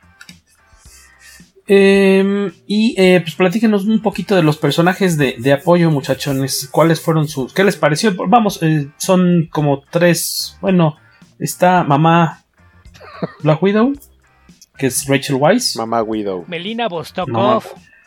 Melina Vostokov. Eh, si quieren arrancan con ella, ¿qué les pareció? A mí al principio me como que me sacaba un poco de onda el personaje porque la sentía como muy muy seca, muy seria, pero después entendí que era como su perfil como científica, que, más bien eh, a falta de otro mejor personaje que me venga a la mente, como tipo Sheldon Cooper, como que es más eh, práctica en cuanto a lo que tiene que hacer que ponerse a pensar en cuestiones que, alrededor, ¿no? Como daño colateral, cosas más sentimentales de ese tipo. Creo que era lo que menos le importaba y se daba cuenta de ello hasta después, porque no, no porque fuera más distante. Ajá, incluso, incluso también me llamó mucho la atención que hay muchas escenas en las que, ya que trae su traje de, de Widow, eh, camina, pero camina como si le quedara súper entallado y como que camina así como tiesita, como que no está acostumbrada a usarlo. ¿eh? Que yo creo que También, también, es un poquito la construcción del personaje, ¿no? Porque se supone que es la generación anterior de Viudas Negras. Exacto. Entonces sería ella tal cual una espía de la Guerra Fría. Entonces, eh, mucha de, esa forma de, ser mucho más seca y cortante, pues recuerda muchas de las enfatadas que hemos visto en las películas de Bond, sobre todo las de los 70 y 80. Ok. No caí, Jorge, lo entendí perfectamente. Ah, bueno, estaba muy bien. Gracias por prestarte este pingponeo este pulgar. Este, Carlos Rambert, ¿qué te pareció Melina? A mí me gustó también, como dicen, es como de las películas ochenteras, los cómo pintaban a los rusos, todos duros y sus sentimientos. Pero de repente sí veías que tenían su corazoncito. Se preocupa por sus puercos, ¿no? ¿Qué iba a pasar con mis puercos? que, por, ejemplo, el, plot twist, eh, que. Porque la película es muy directa en general, pero el plot twist que manejan con ella me gustó. O sea, no, no siento que haya sido una grandiosa sorpresa, así como de, ah, no lo vi venir, pero me gustó, se me hizo algo bonito porque habla de, de, esta idea que están eh, metiendo ahí y que viene muy ad hoc con la época de memes de Rápido y Furioso del concepto de familia, ¿no? De, ah, somos una familia a pesar de que no son una familia. Fíjate que ahorita que dice eh, Cacha de, las referencias a los rusos sin sentimientos y muy secos, pues les falta una referencia. Bien pudo haberse referido alguna vez a, Alexei y decir he's not a man, he's a piece of iron. ¿De, qué referencia es ahí? Ah, Explícame. Rocky, Rocky 4. No, ah, ¿es Rocky 4? ya es el colmo. No, no recordaba esa. Vamos a quitar la credencial. No recordaba esa. Hoy sí ya. De Rocky 4, me imagino, obviamente. Es de Rocky 4. Y lo dijo Cacha. Pero es. no eh, le hiciste caso otra pero vez. Pero Pero es lo que dice Drago con Sola, respecto a solamente Rocky. me escucha pa- para burlarse de mí. Es lo que dice, eso lo dice Rock, Drago Ajá. con respecto a Rocky. Cuando ve que, que sí aguanta vara o qué. Sí. Ah, bueno, muchas gracias. Creo, creo que alguien no ha visto sí, Rocky. ya, ya- ya vimos que lo de Jorge es pura pose. Si no se lo dejamos de tarea. No, Rocky 4 sí le tenemos, Si no de tenemos tarea, cariño, sí, pero Su fama de Villamelón está bien ganada. Si, si no le dejas la tarea el No, día no, antes, no. llega aquí con cero información, nada de nada. Ah, me traigo mis Seguramente, seguramente nada más porque se metió a Wikipedia a ver lo de Ray Winston, se sabe que estaba en Robin de Sherwood, que aparte no dijo bien el nombre de la No, serie, esa sí- porque no era Robin Hood, sí me gustaba. era Robin de Sherwood, y, y no, ni siquiera ¿Qué dije? Robin Hood, ¿Y qué dijiste tú? Robin de Sherwood. Robin of Sherwood, producida por la BBC. Pero tú dijiste A quien los más Hood. añejos recordarán. Ah, a ver, pero dije la serie de Robin Y- Hood, no y- la y serie. hablando- abre comillas. y- no la serie, abre comillas, Robin of Sherwood, cierra No comillas. adorna- era no la serie de Robin dato. Hood. Si estamos hablando de espías, el dato era, y en donde además también aparecía Sean Patrick Connery, el hijo de Sean Connery, el primer James Ese Bond. ya no contaba. Ese no conté, ese Eh, Robin Era Hood la no me forma de llegar el dato ñoño, Jorge. No haces la tarea completa. La dejaste, no la, la, la viste y la dejaste ir. Ese era un No, muy ma- buen más remate bien no la para ese viste, dato. porque como nada más viste la ficha de Wikipedia de Ray Winston, no viste quiénes más salían en esa serie. No, a mí nunca me gustó el Robin Hood rubio. No me gustó, no me gustó. El que ese es el hijo, el hijo de Connors. Me quedaba con el anterior. Que nunca me tocó ver de niño el episodio en el que le dan crán. Por eso me, yo creo que me traumé. Yo por mucho tiempo creí que nomás habían sustituido al actor y que era el mismo personaje. Pero no estamos desviando de nuevo. completa, Como normalmente. la serie completa, pero no presto. Tú te lo pierdes. ¿La tienes en físico? No. Sí. Sí, órale, qué chido. Este, estamos comentando de aquí de Rachel Weisz, eh, del personaje que aparentemente fue del agrado de todos los presentes aquí. No sé ustedes los, los que nos están escuchando. Y de ahí nos vamos pues con... ¿Qué quieren? ¿Con el Red Guardian? Con Red Guardian.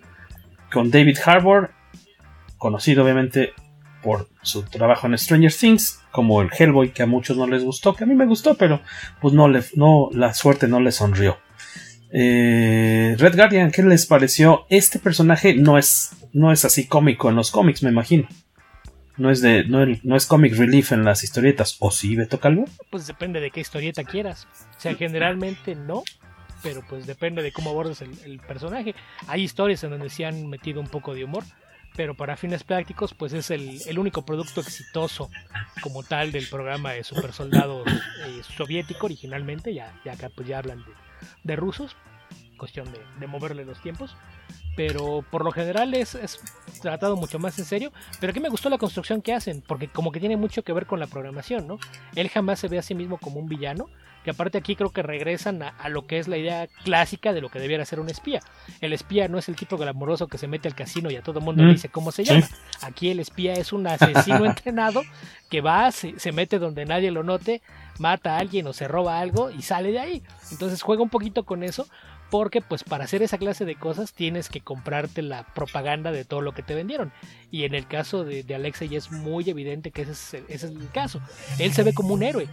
Eh, van y se roban algo de Estados Unidos y después eh, dice Un que- héroe traicionado, que ¿no? quemó las instalaciones de- del lugar y salieron de ahí y después de eso manda a las dos niñas a un programa de entrenamiento brutal y está orgulloso de todo lo que hizo. Entonces, creo que dentro de esa construcción es, es un balance muy, muy delicado el, el que tratan de, de manejar y ahí hay un buen trabajo tanto de John como de dirección como la interpretación, porque se, se mantiene como el, el comic relief de la película sin que su personaje sea una comedia como tal, él lo está haciendo en serio. Él, él no lo ve como un chiste nada de lo que está haciendo, no le parece ridículo. cree. Eh, incluso eh, juegan con la idea del ego, ¿no? El- el- que lo primero que pregunta es, ¿el Capitán América alguna vez ha hablado de mí? Cuando aparte ahí, ahí te das cuenta de que también es Sí. producto de, de la propaganda, porque estamos hablando de los años en los que no hubo Capitán América. Que por ahí muchos dicen, no, no, es que estos son pistas de que hubo otros Capitanes América en ese tiempo. No necesariamente, estamos hablando de alguien que no consumía nada de, de entretenimiento, noticias del resto del mundo. Entonces, en lo que él concierne, le decían, tú eres la versión soviética del Capitán América y eso es lo que eres. Entonces, to- te das cuenta de que todo, todos los recursos son falsos porque habla de que es que sabemos que existe un respeto profesional cuando jamás se han conocido. Entonces me, me, me gustó cómo lo manejaron y creo que Harbour hace un muy buen trabajo interpretando. No solo no se han conocido, sino que seguramente Steve Rogers o cualquier Capitán América ni siquiera está enterado de su idea. existencia. No han estado en la misma habitación. Que sí le hicieron un experimento similar al del Capitán América, porque a fin de cuentas tiene habilidades físicas sobrehumanas. Sí. Eso, eso también es interesante. Sobre todo en el momento en el que sabes que tiene que haber un enfrentamiento, él va a servir de escudo. Porque tiene que aguantar al, al villano fuerte para que el resto de las chicas hagan como lo suyo, ¿no? Su parte de, Su parte. de, de abrir cosas, encontrar cosas, utilizar tecnología. Y, y él tiene que servir como protección, aunque sea un ratito. Me Y gustó él mucho. mismo lo sabe porque él se define a él como el músculo de la operación. Él sabe que, que- cuál es su rol. Me gustaría verlo de nuevo en, en otra película o en alguna serie. Creo que estaría muy desaprovechado. Tiene, estaría chido verlo ahí en acción de, de nueva cuenta. Eh, creo que tampoco está exagerado el humor que le. O sea, no, no es el tonto. O sea, más bien es alguien que pues, vivió engañado mucho tiempo. Lo traicionaron. Lo refundieron pues, todo el tiempo que estuvieron las niñas. O sea, ahora sí que el mismo. Te dan a entender que en cuanto. Este a ella, así como a ellas las mandan al programa, no mucho después a él lo, lo desaparecen, lo meten a la cárcel, ¿no? Nunca te dicen. Ajá, además, él- él- No él dicen cuándo, pero te no dan a se que fue traicionado por el país o por su sistema, se siente traicionado por la persona. por su mejor amigo, ¿no? Su él todavía alaba al partido, dice que podría funcionar. Si lo hacen bien. Este. Buen trabajo del, del señor Sí. David Harbour. Por cierto, ahí para quienes quieran ver un poquito más del personaje en, en cómics pues, recientes, tendrá cosa como de mes y medio, dos, que debe haber salido a la venta el, eh, esta miniserie de Winterguard eh, con arte de Janet Basaldúa, esta artista mexicana exclusiva de Marvel. Y entre los, los personajes, pues obviamente está el Red Guardian. No lo he checado, pero lo voy a rastrear a ver si este fin de semana se nos pega. Pero una pregunta, si es el. Si es el personaje, porque creo que sí ha habido varios Red Guardian, ¿no, este Beto? Eh, yo conozco al menos uno más, pero según yo, generalmente si no te dice nada, sí es Alex. El, el mismo. Que de hecho este cómic se estuvo aplazando y aplazando el aviso, de la- el, el anuncio de... Ya tenía como 5 o 6 meses de que ya estaba listo. Por la Y que película. tuvieron que así guardarse el secreto porque estaban esperando a que se pudiera ya anunciar oficialmente la fecha, ahora sí ya de estreno de, de Black Widow, para decir, ah, bueno, pues a- aprovechar para sacar el cómic y que trate de jalar cierto número de ventas aprovechando la, la película. Ojalá le vaya bien. No, no sé cuántos números son, ya han ser cuatro o seis números, pero este en poco, en unos días más les platicaremos qué tal está el cómic. Ah, mira, ¿quién anda por aquí? La querida Pervertierna, buenas noches. Hola, Ju. Viendo también a David Harbour en esta película, me dio más coraje que lo hayan desperdiciado en Hellboy. Es que Hellboy nada más le gusta a la gente que no lee cómics.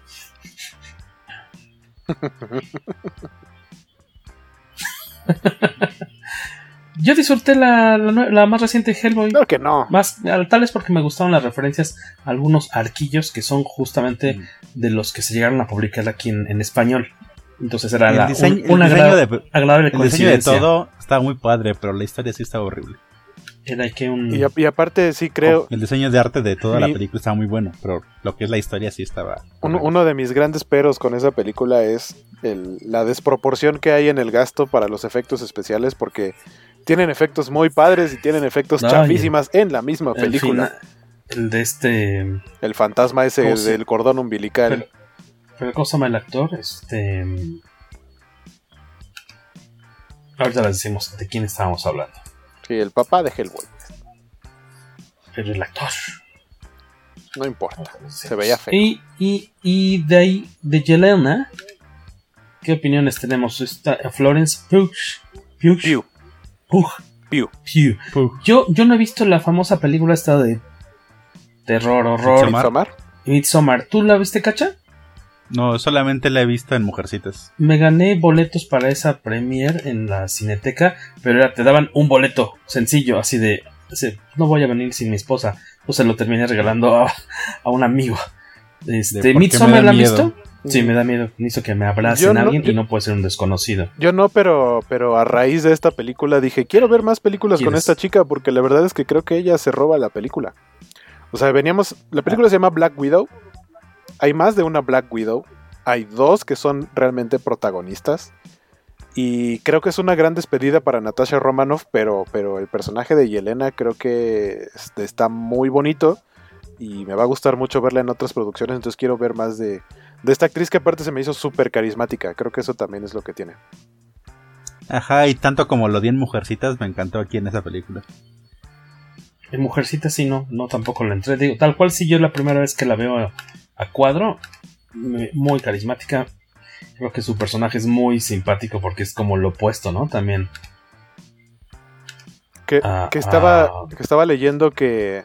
Porque a fin de cuentas, su personaje tiene diálogos que, si bien no los dice en un tono burlón o sarcástico, suenan, suenan a comedia o que por lo menos te sacan una, una- una sonrisa, una risa. Y, eh, y en, en una entrevista estaba diciendo que no era la intención. O sea, que más bien suena así por el contexto. O sea, dice, cuando lo estábamos grabando, cuando son escenas de ese tipo que traen como algún chiste o algo así, siempre alguien en la producción se ríe y dice, "Y aquí no.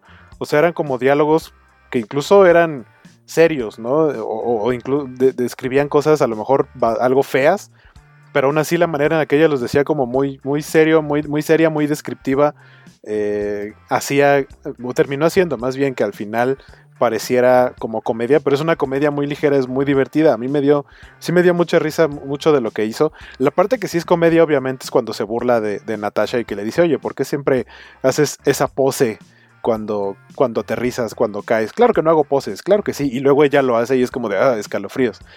Ese tipo de detallitos eh, me, me hicieron creer que va a ser un gran sustituto para, para Scarlett Johansson o para Natasha, pues.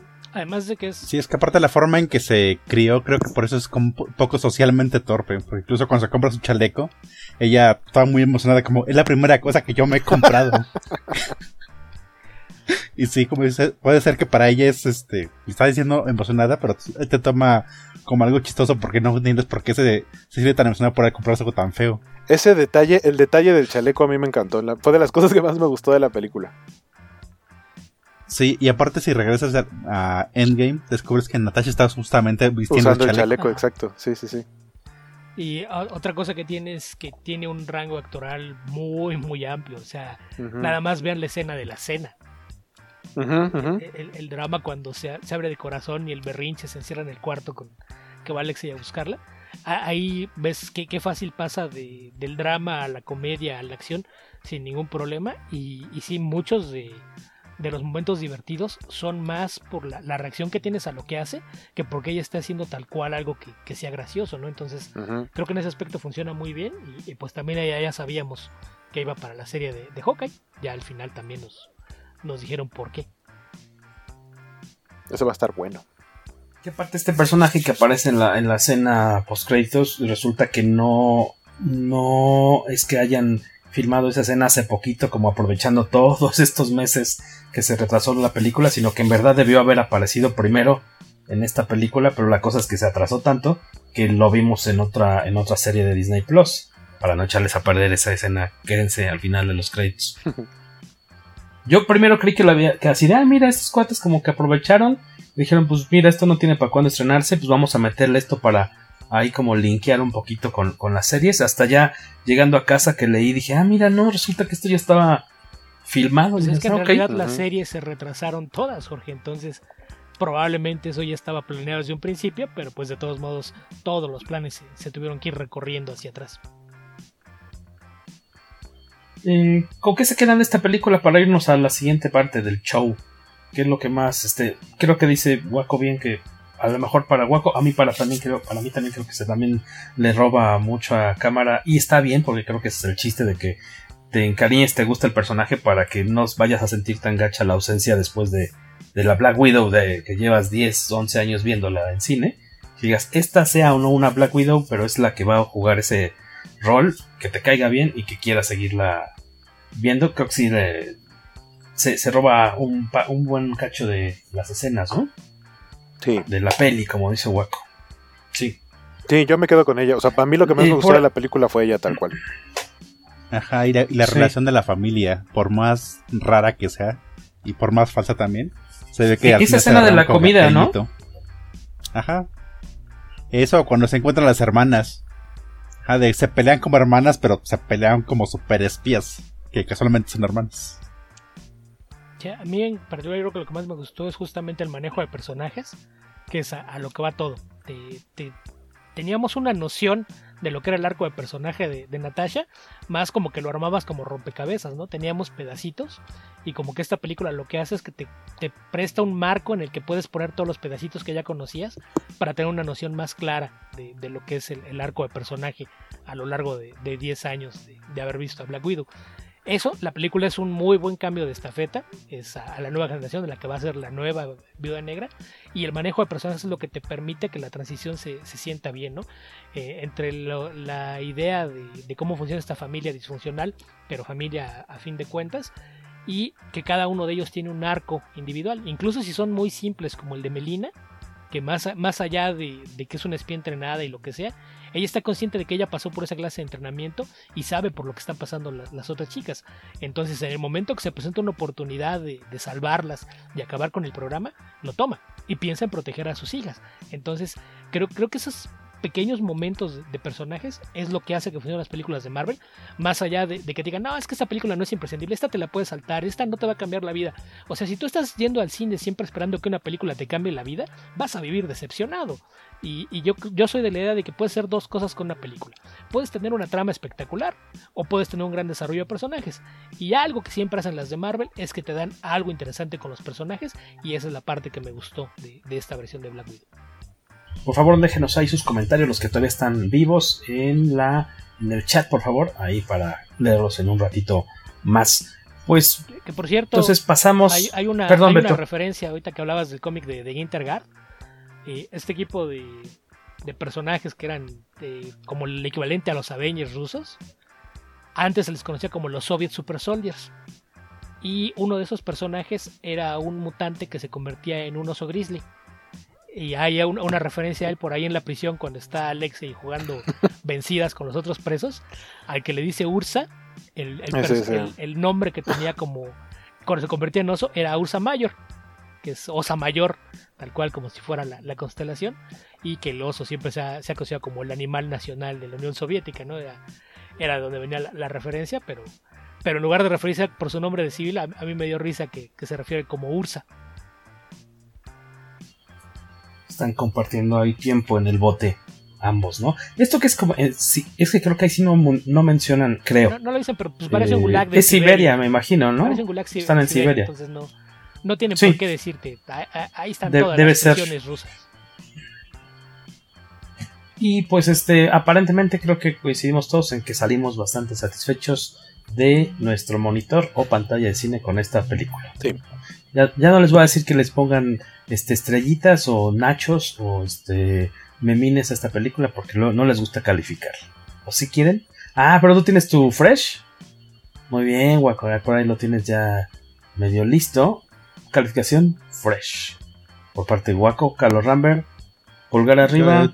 Igual también fresh. Vale la pena. Este, creo que sí complementa algunas partes. Algunos huequillos de información que podrías tener en cuanto a la historia del personaje, te vas a divertir creo, muy buenas escenas de acción, bonito desarrollo de personajes como dice Beto, escenas muy como estos altos totales para decirte ya hubo desmadre, balaceras, este, este, persecuciones, pero ahorita estos 10 minutitos vamos a platicarte de los personajes y cómo se llevan y la familia y corte otra vez desmadre, pero está muy bonito esas, esas partes de interacción entre las hermanas. Como creo que coincidimos en que a lo mejor la debilidad por decir así, serían los villanos, ¿no? A lo mejor son los que están tan bien, están para.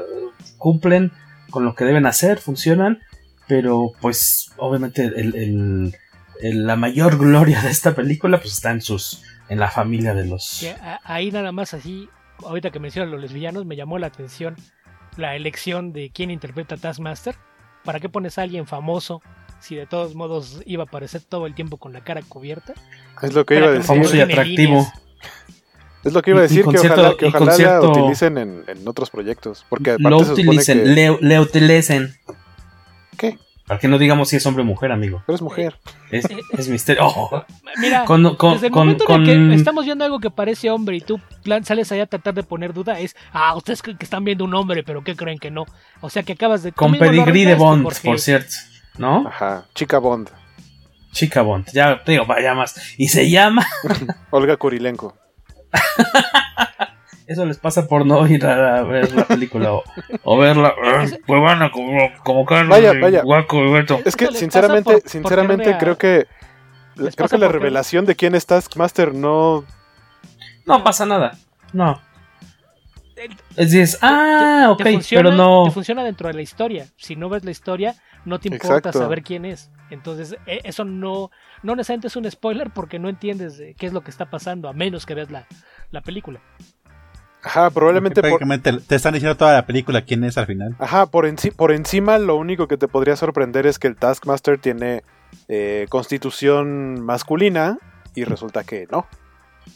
Es lo único que te puede sorprender como realmente. Porque, porque siento, siento que es como que si le quitas la, máscara a un villano de Scooby-Doo y resulta que es alguien que nadie conoce y a nadie le importa. Porque es como, ajá, y luego, ¿dónde está mi sorpresa? No, no, funciona así. O sea, funciona en la película, pero, pero no es una sorpresa así que digas, no manches, era Steve Rogers, no es Steve Rogers, no es, no es un clon de Tony Stark. O sea, si fuera algo así, creo que sería más spoiler. Y sería una tontería, pero ¿Qué nos dice Pervertir Nahuaco para irnos con Loki? Eh, dice nuestra queridísima Ju, a mí me encantó la película, se me fue de volada. La vi en el cine y le disfruté muchísimo. Dinos, ¿a qué cine fuiste? ¿Con quién? ¿Y por qué están casados? ¿Es serio? ¿Es formal? ¿O nada más iban de manita sudada? Cuéntanos, aquí nos gusta el chisme. ¿Y cómo es él y en qué lugar se enamoró de ti? Exactamente. ¿A qué dedica el tiempo libre? Vámonos con Thor, iba a decir con Thor, con Loki. Exactamente. Loki. Alguien, alguien descubrió hoy cómo superponer imágenes en lugar de abrirlas en un documento aparte. Muy bien. Ya. este. Así que yo, yo creí que era para poner como marquitos nada más, no para poner una imagen grandota. Eh, Loki, por fin yo no había visto absolutamente nada de la serie hasta hace que tres días que empezamos a verla, porque sabíamos que teníamos podcast con mi casa. Entonces, así que nos aventamos maratoncillos. prácticamente maratoneaste. Que bueno, son seis episodios en total. Son seis, yo, yo creí que eran ocho. todos duran menos de, una hora, entonces. 45 por ahí, ¿no? Vimos tres de una sentada, luego dos y hoy vimos la conclusión. Prácticamente es como, como ver dos películas. La serie completa es como ver dos películas. Dos películas y pues no sabíamos hasta el final, hasta los créditos, que resulta que es final de primera temporada, ¿no? Porque creo que no se había dicho que... nadie sabía. Eso sí fue sorpresa, ¿no? Ese, fue, ese para mí fue el más grande twist ahora del final de temporada. Y, y me hizo enojar un poco. Action, ¿por? Porque Digo, habíamos eh, eh, cuando, cuando son estas series en, las redes de la covacha, bueno, en los canales de la covacha, tenemos estas covacharlas en donde cada que sale un capítulo nuevo lo comentamos, tenemos un programa. Eh, entonces veníamos como muy encarrerados, muy emocionados de, de todo lo que estaba pasando en la serie y sinceramente yo a esta serie le quitaba el último capítulo. No me gustó. Sí, de hecho creo que el, quinto es el mejor capítulo de la serie a mi parecer. sí, sí, también creo que es el mejor. Eh, es pero... Que, el que se siente más comiquero. A mí, el, final, creo que hay una parte que me molesta mucho. Hay una que me gusta, me gusta cómo resuelven algunas cosas, pero me molesta que el final no es el final final. Sino como que te dicen, ah, creíste que ya vamos a acabar, pero no. E, esa es la parte que, resulta molesta, porque la sorpresa es que hay un cliffhanger. Porque tú estás esperando ver una resolución. Que a, mí era la parte que me, brincaba, porque ya sabíamos quién iba a ser el villano. Digo, ya había un actor, y había muchas pistas a lo largo de toda la serie. Y que el actor dijo que para nada, ¿eh? El actor dijo, no, no, yo hasta Ant-Man. Ah, es lo que todo mundo hace siempre. Y, y técnicamente tenía razón. de hecho, sí. Y de hecho, ni siquiera usa ese nombre. Porque ni siquiera sabes, a lo mejor esta versión que era la que controlaba la TVA, no es, nunca usó el nombre. Y él, mismo el que permanece. me han dado muchos nombres. Entonces probablemente alguno de los otros que veamos sí va a usar el nombre y probablemente hasta allá va a ser cuando se va a llamar así. Entonces, en ese aspecto sí, sí miente. Entonces, a mí me parece que funciona para cerrar lo que estaban haciendo con la temporada, pero sí, sí te deja esa sensación de molestia de ¿qué? ¿Y mi final? ¿Dónde se quedó? Y ahora es, ¿y un año para ver qué sigue? Sí, aparte, más bien creo que la molestia es porque ustedes esperaban que igual que WandaVision y, y, este, Capitán América era, bueno, Winter Soldier, era que esperaban que fuera una serie cerrada. Ajá. Porque sí, igual todos nos queda de sorpresa que, creen. temporada 2. Can, can, can, can, can, can. Sí, porque aparte fue final como Planeta de los Simios, cuando ves la estatua Ajá, gigante. sí, claro. Malditos. You blew it up. Damn you got que, que yo creo que es un, un tema ahora con cuando ves una serie de televisión creo que hay tres clases de series, ¿no? En el caso particular de, de las producciones de Marvel, creo que con lo que hemos visto ya, ya tenemos ejemplo de tres.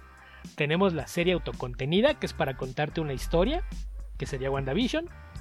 Tenemos el, el caso de la serie que es para servirte como un puente entre lo que has visto antes y lo que va a venir a futuro, que es eh, la de Captain America de- Falcon- Falcon and Winter Falcon and Soldier, Winter Soldier. Captain Ujú. America, para- para fin- Bueno, sí, así se llamó al final, tienes razón. eh, Entonces, eh, esa es como la, la- la de punto de transición. Y tenemos la serie tradicional de, pues vamos a seguirle exprimiendo dinero a esto hasta que se deje, que es Loki. Entonces, mi, mi duda es, por ejemplo, aquí, ¿qué es, ¿cuál es el siguiente proyecto de Marvel que va pegadito con Loki? ¿Es en cine? ¿Es tal cual? ¿Es este? ¿O es Spider-Man? Pues es que. sería Spider-Man. Lo que pasa es que um, yo siento que va a ser la siguiente temporada de Loki. O sea, probablemente lo más eh, pegado a, a- a- a- o relacionado a Loki que tengamos próximamente es la serie que se estrena en un mes, que es What If. Pero, eh, digamos que platicaba hace rato, igual en la, en la covacharla, que, normalmente Marvel se maneja como por bloques. De estas películas o estos productos están relacionados. Estos otros productos están relacionados como un micro universo compartido. Y al final de todo eso se van a mezclar todos y va a ser la película en donde todo está relacionado. Pero eh, la parte de, de Loki, en teoría, iría con eh, Ant-Man and the Wasp, pero esa se estrena hasta 2023. Por lo tanto, tendríamos una segunda temporada de Loki antes de ver la tercera película de Ant-Man.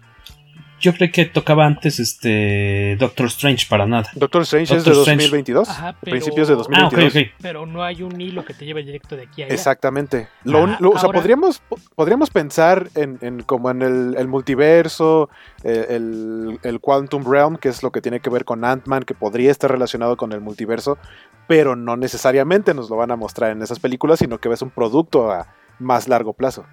Que lo, lo que sí es que el hecho de que la serie termine ahí, cuando acabas de ver que la línea temporal se abrió, eso da pie, como ya mencionaba Waco, primero a What If, porque ya tienes una razón de por qué te pueden contar historias de realidades paralelas. Esa es una.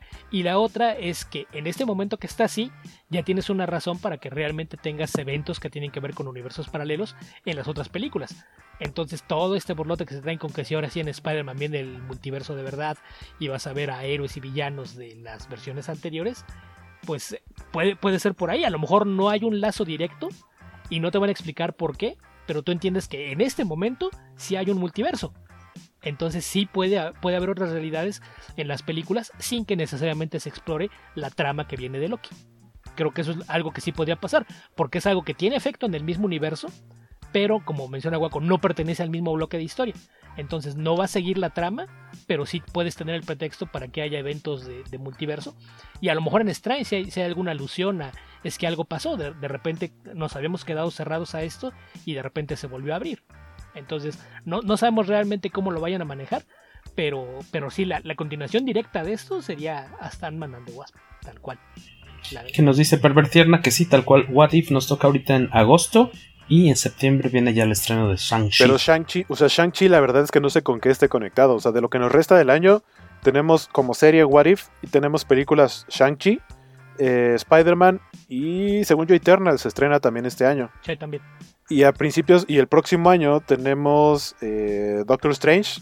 Tenemos la. En un año se estrena la de Black Panther 2. Eh, um, Marvels se estrena también, creo, el próximo año. Eh, ah, Thor Love and Thunder es la otra del otro año. Y para 2023 viene eh, Ant-Man 3, Quantumania y eh, Marvels, que son como los proyectos hasta el momento anunciados. Ya, Pero hay, hay que recordar. ¿Mandé? Y no contaste Spider-Man, que es para diciembre. No, sí, sí la dije. Pero la dijiste en Spider-Man. No, no, no, no, antes Spider-Man a finales, porque a finales de año tenemos Shang-Chi, viene Spider-Man y antes, antes de Doctor Strange. Spider-Man, ¿qué es? ¿No Way Home? ¿Cómo se llama? Primero, ¿No Way José? Según primero Shang-Chi, después Eternals sí. y luego Spider-Man. Y luego Spider-Man. Sí, Spider-Man es la que cierra el año porque es en diciembre. Pero eh, lo, lo, que Marvel había anunciado como su bloque que tiene que ver con Doctor Strange empezó con WandaVision. Es WandaVision, Spider-Man y Doctor Strange. Que teníamos ahí un comentario de. Ya se reportó el novio de, de Who. Lo que no sabías es que Jorge le estaba tratando de poner un 4, Jerry. Quería ver si confesaba que fue con alguien más. Fueron al cine Diana Cinepolis. ¿Qué tal había de gente, por cierto? Si nos quieren dejar ahí en los comentarios. Que fueron de manita sudada y apretón de Nacha. Saludos a Israel Nacha- Jerry Dark ¿De Nacha sudada y apretón de mano? Yo voy más de apretón de nachos y de manita. ¿Qué será? Manita apretada. Eh, ah, oye, por cierto, hoy me tocó ver un. No voy a decir exactamente qué es. Con detalles, pero sí que es regadota. Ahí sí no sé cómo se manejen los contratos, pues como de confiden- confidencialidad con las marcas de juguetes. Sé que algo se reveló hace poco, no supe qué fue, pero hoy me salió un anuncio muy, muy padre de una figura de, de Spider-Man, de la siguiente película Spider-Man, eh, de Hot Toys. Ah, ya lo pusieron en maravillosa. todos lados. Es El- un- sí, no, es- me refiero que esa es la que vi hoy. Pero Sí. hace como. tú- yo vi que tú te quejabas de alguna otra ah, cosa. era ese. Es que No. lo que pasa es que salió. ¿Ese ese mismo fue- traje? ese Un uni- uniforme. Ese fue el Hot Toy, pero salieron eh, los de los de Funko. Y según yo, Y los, los que son Lego más spoilerosos también son hacen- Lego. Ajá, son los que tienen las metidas de pata más grandes. Los de, los de Lego son los que no he visto, porque aparte los Lego, como son sets y no solo figuras, te ponen el contexto. Y los, y los otros, como los Funko Pops y los de Hot Toys, y así, va- o sea, ves el diseño del personaje, pero es como de, ah, ok. Te puedes dar una idea de qué va a pasar, pero, pero a ver. En este momento es cuando más agradezco no juntar juguetes. No sigo ninguna marca de juguetes ni jugueterías. En mis redes no hay coleccionistas de juguetes. Entonces yo vi que se quejaron muchos amigos, pero a mí no me ha tocado ver Claro. nada. Qué bueno. Sí, porque el, el- el traje que ponen de, de Spider-Man muy bonito, pero pues sí, así como que Sí te, echa da a un- perder. ajá, sí te da una idea de, de qué Porque, va a pues, pasar. obviamente ni, ni tráiler hay todavía de la película y ya sabes de qué se va a disfrazar en determinado momento, pues sí la regalan. No busquen nada que tenga que ver con Hot Toys y Spider-Man durante el próximo... ¿Cuánto? ¿Un, ¿Cuánto falta? ¿Un año? Medio. ¿Ocho No, meses? Es medio año. Medio año. Medio año. Este, ya, está, ya se estableció el multiverso en el MCU. Para quienes dudaban o decían que este no era viable de ocurrir, dice Rogelio Fortanel. Y nuestro amigo Juan Carlos López Enríquez pasa a saludar rápido, ya que veo Loki en la madrugada. Y no he visto Black Widow tampoco. Pero Loki se estrenó hoy en la mañana, amigo. Pues a lo Acuérdate que Loki la- se estrenaba los miércoles. Pero apenas la va a ver. Sí, puede ser. Muy su gusto, ¿no? Sí. Y no he visto Black Widow tampoco. Un gusto, un abrazo, Juan Carlos. Poca gente y muy buena organización en el cine. Eh, sí, que fue. Y en Hype Beast, dicen, también te enteras de los juguetes chidos. ya saben qué cuentan. No, seguir. No sigan a Hype Beast si no quieren saber eh, de qué se va a disfrazar el hombre araña o quiénes salen, este, qué personajes regresan. ¿Hay regresos? Eso es un spoiler. Jorge. Regresa el hombre araña, Regresa el Hombre Araña. MJ, Ned. el chino. Exactamente. ¿Quién? El chino. El El chino. chino, el No, gordo chino. Todavía peor es el chino. Bueno, el gordo chino. Porque hay que señalar. El gordo chino y pobre. le fa- le faltó decir que no es blanco. Non-white Chinese fat boy. Eh, y. Oye, ¿por qué creen que le han echado tanto hate a, a Shang-Chi? Por, tal cual nada más por asiático. desconocimiento. Sí. O sea, pero sí, Sí, aquí por- en México. Porque es asiático y en particular en Estados Unidos ahorita traen una onda antiasiáticos bien gruesa porque la extrema derecha se la pasó diciendo es que es el virus chino. Eh, Y como y como cualquier cosa que esté más allá de África es Asia, pues todo es parejo, ya sabes. Ya sabes cómo se las gastan los ignorantes rednecks allá en el norte. Yo, yo sí, eh, me encantó el tráiler que ya tiene como un mes y medio o dos meses que salió. Sí, este, se me antoja bastante a ver qué tal. Seguro va a sorprender. Yo. Sí, también te vas a tragar tu zapato otra vez. Seguramente. Y- y también bueno, de ese, de ese, al menos, decía- de ese no dije que guácala, o ese, eso es que, ese que es pinche mono. No, ese, así yo dije, no, de Shang-Chi no sé nada.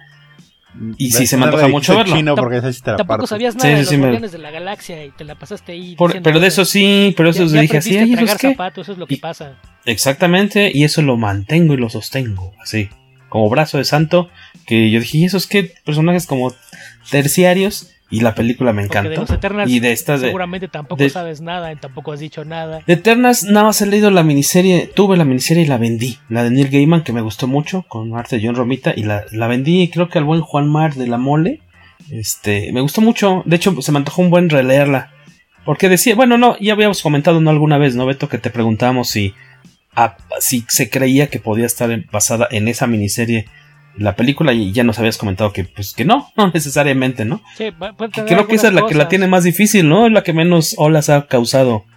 Eternas es la que como que... Mira, e- es Marvel y seguramente se va a venir una campaña fuerte y va a haber lazos por ahí, menciones en las series de televisión, lo que sea.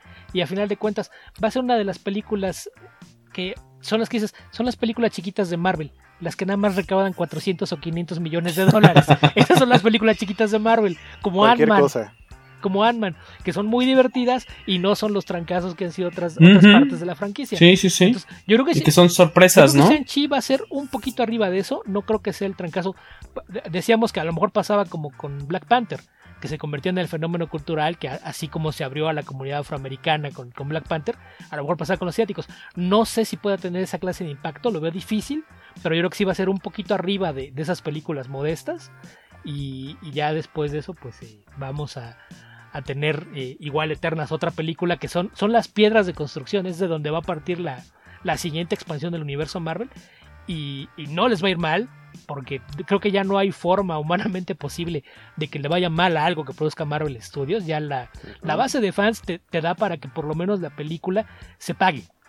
Entonces ya en ese momento no, no tienes ningún problema y con los tie-ins y, y- y demás no, no, no tienes ningún apuro. Pero yo creo que e- es eso, que son las películas en las que introduces personajes nuevos, que son las piedras sobre las que construyes para hacer cosas más adelante. Y de lo que comentaba hace un rato que no sabía dónde podía venir, pues a lo mejor va a terminar cerrando por ahí un par de cabos sueltos, no tanto de, Iron Man, ¿no? Por la cuestión de lo de los 10 anillos y, que veremos eh, al, al mandarín de verdad, que ya, ya incluso ya lo vimos en el tráiler, pero no sabemos también si, si va a haber en algún momento una presión de Ben Kingsley, que creo que podría ser una, una sorpresa chida verlo por ahí. ¿Qué les gustó más de Loki? Suelten la sopa, les preguntamos acá a la bandera comicasera. Verso sin esfuerzo. A mí, aparte de, de, de- de, obviamente, de Hiddleston, qué bu- buena sorpresa me llevé con el señor Owen Wilson. ¡Wow! Eso me hizo decir su actuación. Yo, la verdad, siempre lo he visto muy limitado. Me cae bien sus, sus películas románticas o de comedia. Pues es Owen Wilson como Owen Wilson. Y se merece un wow. A mí me me ya lo bien, no Lo hizo, por- lo hizo también como gente de tiempo que sentía el viejazo cuando lo vi vestido de Godín. Ah, sí.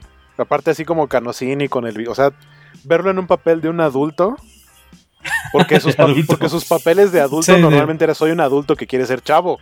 Y aquí ya es un adulto adulto que se comporta un poco como chavo a veces, pero no tan como forzado. Pero eso, eso Sí, aparte yo lo veía, yo lo veía de papeles como Wedding Crasher o Exacto. este, Mm. en Zoolander. De repente verlo aquí, sí fue de ay, mi ciática. Ajá, la Pero- reuma. Pero ahí, ahí también es cuando volteas hacia atrás y dices, ah, pues sí, la primera vez que veo una película fue hace más de 20 años, ¿verdad? Claro.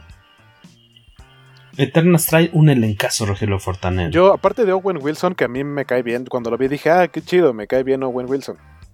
Pero eh, Sofía Di Martino me pareció una gran, gran, gran, gran revelación, eh, similar a lo que me, me tocó, o lo, lo que vi con, con Florence Pugh en, en- en Black Widow.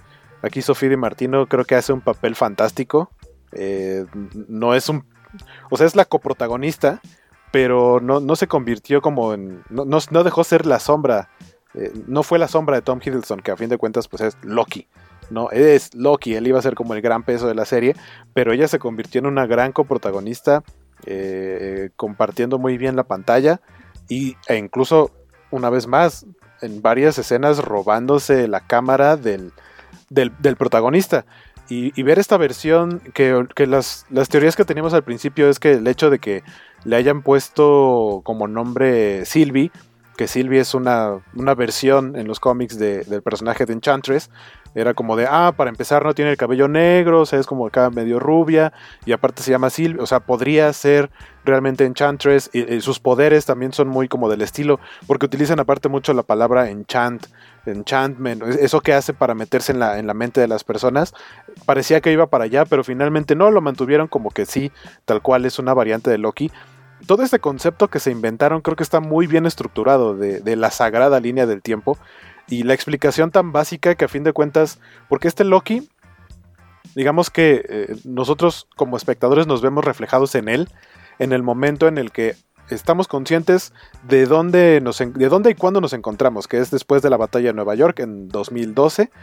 Eh, y Loki encuentra el tercer acto, abre un portal y se va. Y de pronto de la nada llegan unos dudes y se lo pepenan y le dicen, oye, te estás saliendo de lo que debería ser, entonces, pues ni modo, necesitamos sacarte de la línea del tiempo para este, aplanar la curva y, y que tú pues te quedes acá porque hiciste cosas que no deberías haber hecho. Entonces, ese, ese primer, eh, en los primeros capítulos, o en el primer capítulo, de hecho, en el que sale el personaje de Miss Minutes, que en inglés la voz la hace Tara Strong, que es actriz de doblaje de montones de personajes, este, entre ellos eh, Raven en, los Teen Titans, y, ha hecho también a Batgirl, y ha hecho a Harley Quinn y muchos otros personajes ñoños. Este, que le va explicando, ¿no? Que tiene esta animación muy vintage, toda la TVA con un diseño muy vintage y le va explicando, ah, pues mira, te explicamos, tú eres una variante y aunque no lo sepas acabas de cometer un delito ante la sagrada línea del tiempo, entonces no puedes existir ya en tu universo canon, tienes que salirte de ahí y aquí te vamos a explicar qué fue lo que pasó. Pero resulta que en la, TVA, la Time Variant Agency, eh, están investigando a otra variante que está causando, que está pues, matando gente y, brincando en diferentes líneas del tiempo. Y resulta que es una variante de Loki. O sea, existen muchos Lokis así como, como de cualquier persona, podrían existir muchas versiones en diferentes líneas de tiempo. Eh, y resulta que a Owen Wilson, su personaje se llama Mobius, se le ocurre eh, contratar, bueno, como subcontratar, como hacer un outsourcing y en lugar de podar, como le llaman ellos, a, esta variante para que deje de existir, lo que hacen es eh, necesitamos que nos ayudes para encontrar, o sea, a, ver tu pensamiento y que nos ayudes a encontrar esta otra variante tuya, a otro Loki de otro universo que se nos peló la tenemos que encontrar porque no sabemos qué quiere hacer. Y, ahí empieza la, historia. Pero en la manera en la que te lo explican, esta, esta, como decía, esta animación es, creo yo, bastante sencilla, bastante directa y inmediatamente hace que entres en el mood de la serie. Y miren, yo he visto, creo que nada más como una o dos temporadas de Doctor Who, pero nunca creí ver una fórmula muy similar a Doctor Who en el MCU. Y creo que aquí lo logran hacer bastante bien. Cacha, que es el experto en eso, nos sabrá decir mejor. Pero me gustó mucho, incluso lo trasladan hasta la música. E, este, este mood que tiene toda la serie de, de una serie de ese estilo, me, me gustó mucho y por eso es que se me hizo muy divertida. Sí, dicho es como ver la serie de Doctor y Missy. Missy es uno de los personajes este, de Doctor Who que es como el archienemigo de Doctor Who, pero una versión femenina. Y justamente viajan, viajan el tiempo y tratan de. Bueno, se, se comportan como se pelean ellos, de que no sabes si son mejores amigos o en cualquier momento van a besarse, no importa si sean hombres o mujeres, lo que les toque en ese momento. Pero aparte me gustó mucho la onda retro, me recuerda un poco a la película de Brasil muy, este ambicioso todo eso, ¿no? ¿Cacha? El diseño de producción, muy bonito. Sí, seguramente todo, es pantalla ¿verdad? Por se ve muy hermosa la, la producción. No sé si usaron la misma tecnología que usaron para el Mandalorian.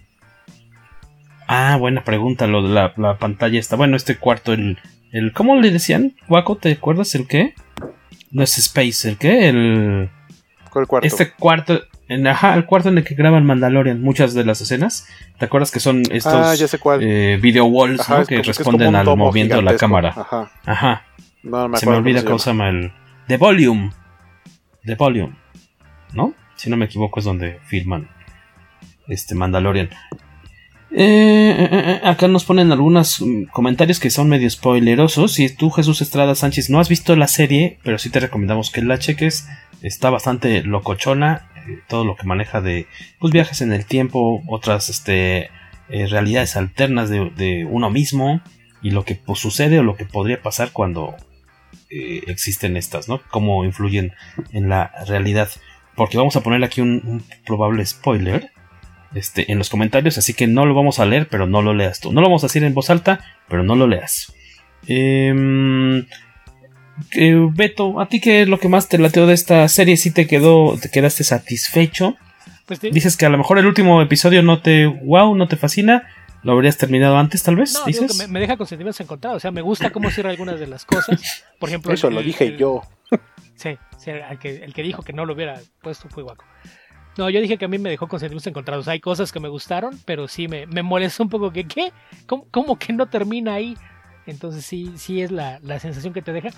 Porque además, si, si ese es el caso de que es una serie continua, entonces sí seis episodios sabe a muy poco porque gente cuando tiene series regulares, pues ya vimos que el, estándar son 8 episodios y si son de, cadenas o fuera de Netflix, pueden ser 10, 12, 13.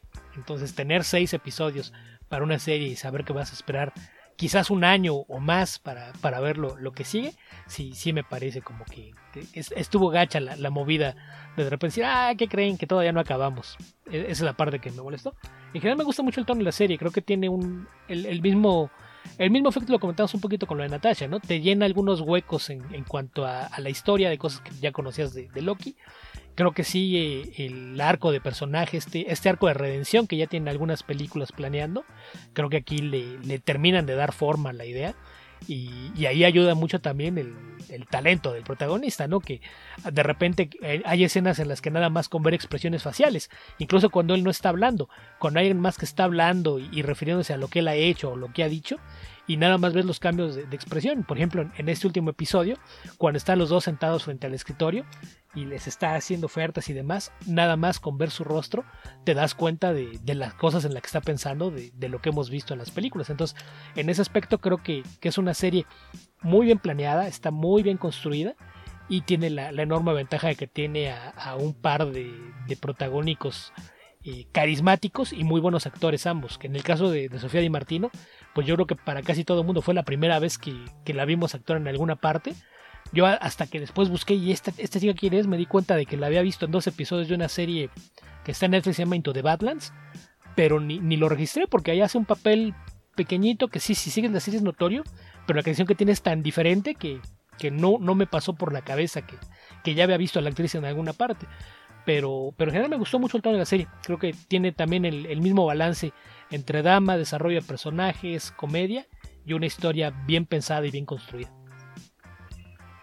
Otro de los que se llevó muchos este, buenos comentarios, aplausos cibernéticos en días, semanas recientes fue Richard Grant, eh, quien interpreta a una de las versiones de Loki, de las varias que vamos a ver en la serie, si es que no la han visto.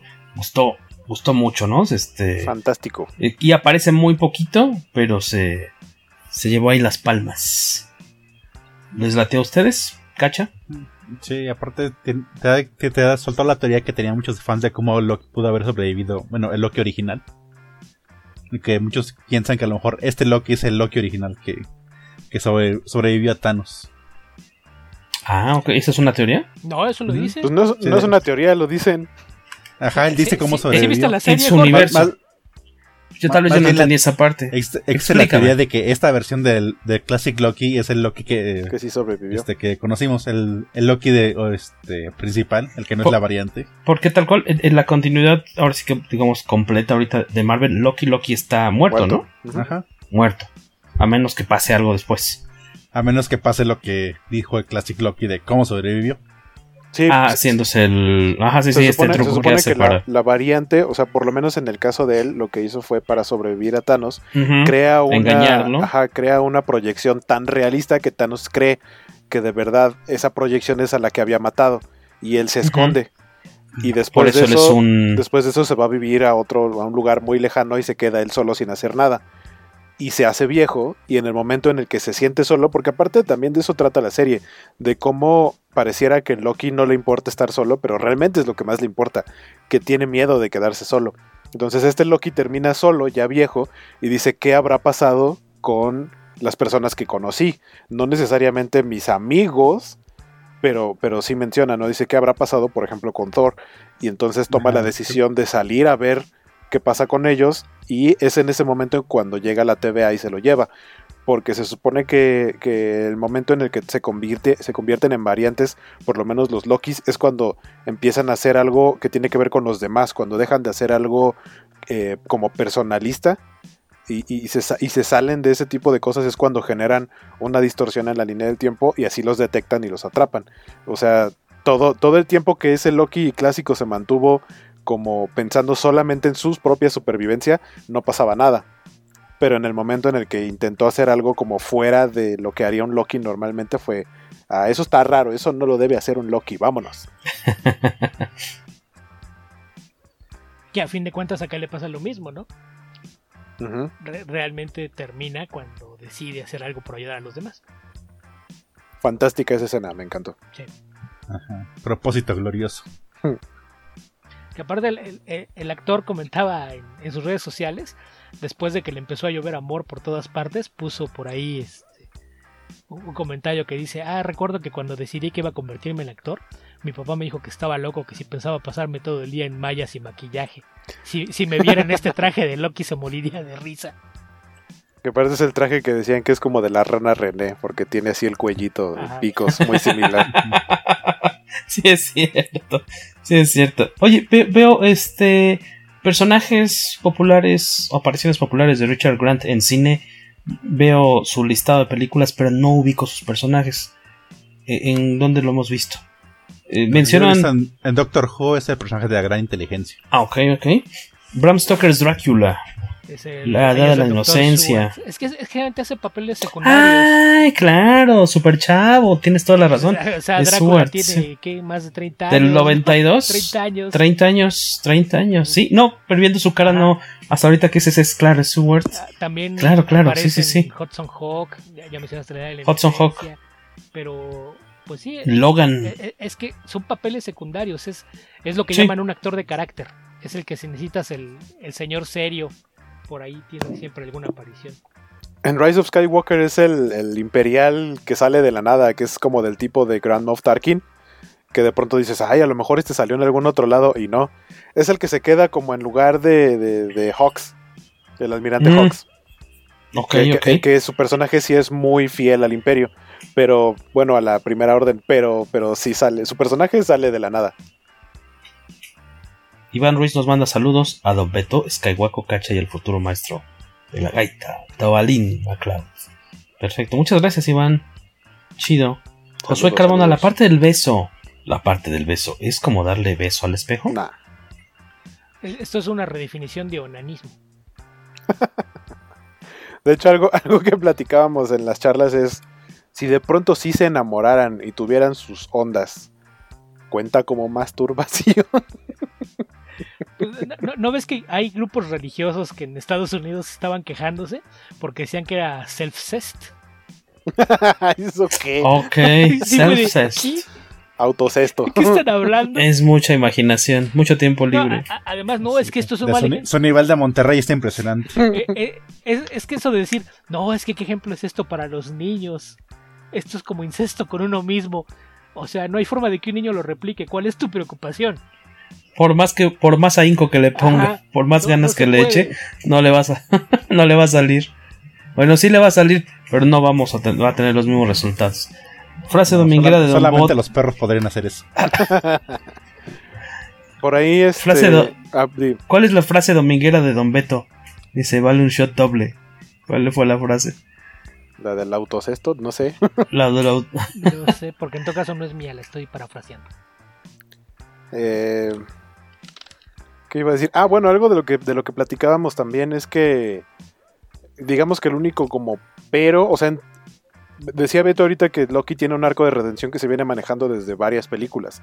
E incluso yo creo que se redime al final, antes, poquito antes de morir, ¿no? Que, que, que, siempre sí termina siendo alguien bueno. Podríamos decir que su redención tal cual es en Thor Ragnarok, porque pues, de no ser por él que lleva la nave, no, no logran escapar de Asgard. Eh, pero el Loki que nosotros estamos viendo ahorita no es ese Loki, no pasó por todo lo que pasó ese Loki. El Loki que nosotros vemos aquí es alguien que acaba, que acaba de escabecharse a no sé cuántas personas como comandante del, en Nueva York, como comandante del ejército eh, Chitauri que mandó Thanos. Inmediatamente de ahí se, se, lo, se transporta, se lo, se lo lleva a la TVA y, de pronto empieza a tener el arco de redención. Como, como que pareciera que pasó muy poco tiempo y aprendió lo mismo que el otro Loki en varios años. Este lo aprendió en minutos. O sea, la parte, digamos que en la que yo lo puedo justificar y que creo que se vale, es que hay un momento en el que lo está entrevistando, por así llamarle, Mobius, y tiene ahí como un fichero con, toda su historia de vida. Y, y, él alcanza a ver todo lo que pasa después del punto en el que él se encontraba, en el que lo sacan de la línea del tiempo, hasta el momento de su muerte, y se da cuenta que al final de cuentas no, no llega a su propósito glorioso sino que hay un momento en el que simplemente se muere y ya. Y, no, eh, o sea, él, él, él, hace una cara en la que se ve que él dice, pero es que yo esperaba hacer más cosas, o sea, porque soy yo, soy Loki, tenía que haber hecho muchas más cosas, no puede ser que haya terminado de esa manera. En ese sentido, creo que ahí puede, puede ser que le haya caído el 20 o que le hayan caído muchos 20 al ver la historia de Loki que ya se había redimido en, el, en la línea normal del MCU. Y eso es lo que hace que, que cambie un poco su forma de pensar y que trate de ver como más hacia los lados y no, y no solo hacia el frente, hacia lo que él quiere, porque aparte no sabe qué es lo que quiere, sabe que quiere satisfacerse a sí mismo, que al final lo logra haciendo, caching, pero, este, pero, tiene que voltear a ver hacia los demás y a preocuparse por los demás y, el, hecho de ver, porque dicen que nadie experimenta en cabeza ajena, en este caso él está experimentando en cabeza ajena, pero a fin de cuentas también es la propia, se está viendo a sí mismo. Entonces, digamos que en ese sentido yo podría justificar que, que, tenga un, un, cambio tan drástico en su forma de ser, pero también de pronto podría parecer apresurado, porque no lo vivió, solamente lo vio. más lo leyó. Así las cosas, señores, pues ya estamos a segundos de despedirnos. Si tienen algo que decir, nos referimos a nuestro bello y guapo público, eh, que no es gordo ni, ni chino. Eh, por favor, déjenos sus comentarios para que los Yo soy gordo y, chino, es lo único que voy a decir. Tú eres gordo, tú eres gordo chino, ahorita eres gordo. Chino. También soy chino. O sea, traigo el cabello amarrado, pero mi cabello también es chino. Sí, ya te vi tu buena greñita, eh, ahí en tu foto de Loki. Ahora que terminó Loki, ¿cuántas veces se ha muerto? Pregunta de Iván Ruiz. Se ha muerto. Pues depende. O sea, pues todos los Lokis que se pelean entre ellos, me imagino que también cuentan, ¿no? Ajá, o sea, no sé específicamente a qué se refiere. O a Loki Hiddleston. Ajá, porque está el Loki de, el, del MCU que muere en Infinity War. Eh, ¿Qué otros Lokis han muerto? Bueno, ya se fingió su muerte antes. Ajá, o sea, eso es lo que estaba pensando, que de pronto hubo un momento en el que pensábamos que estaba muerto y no estaba muerto.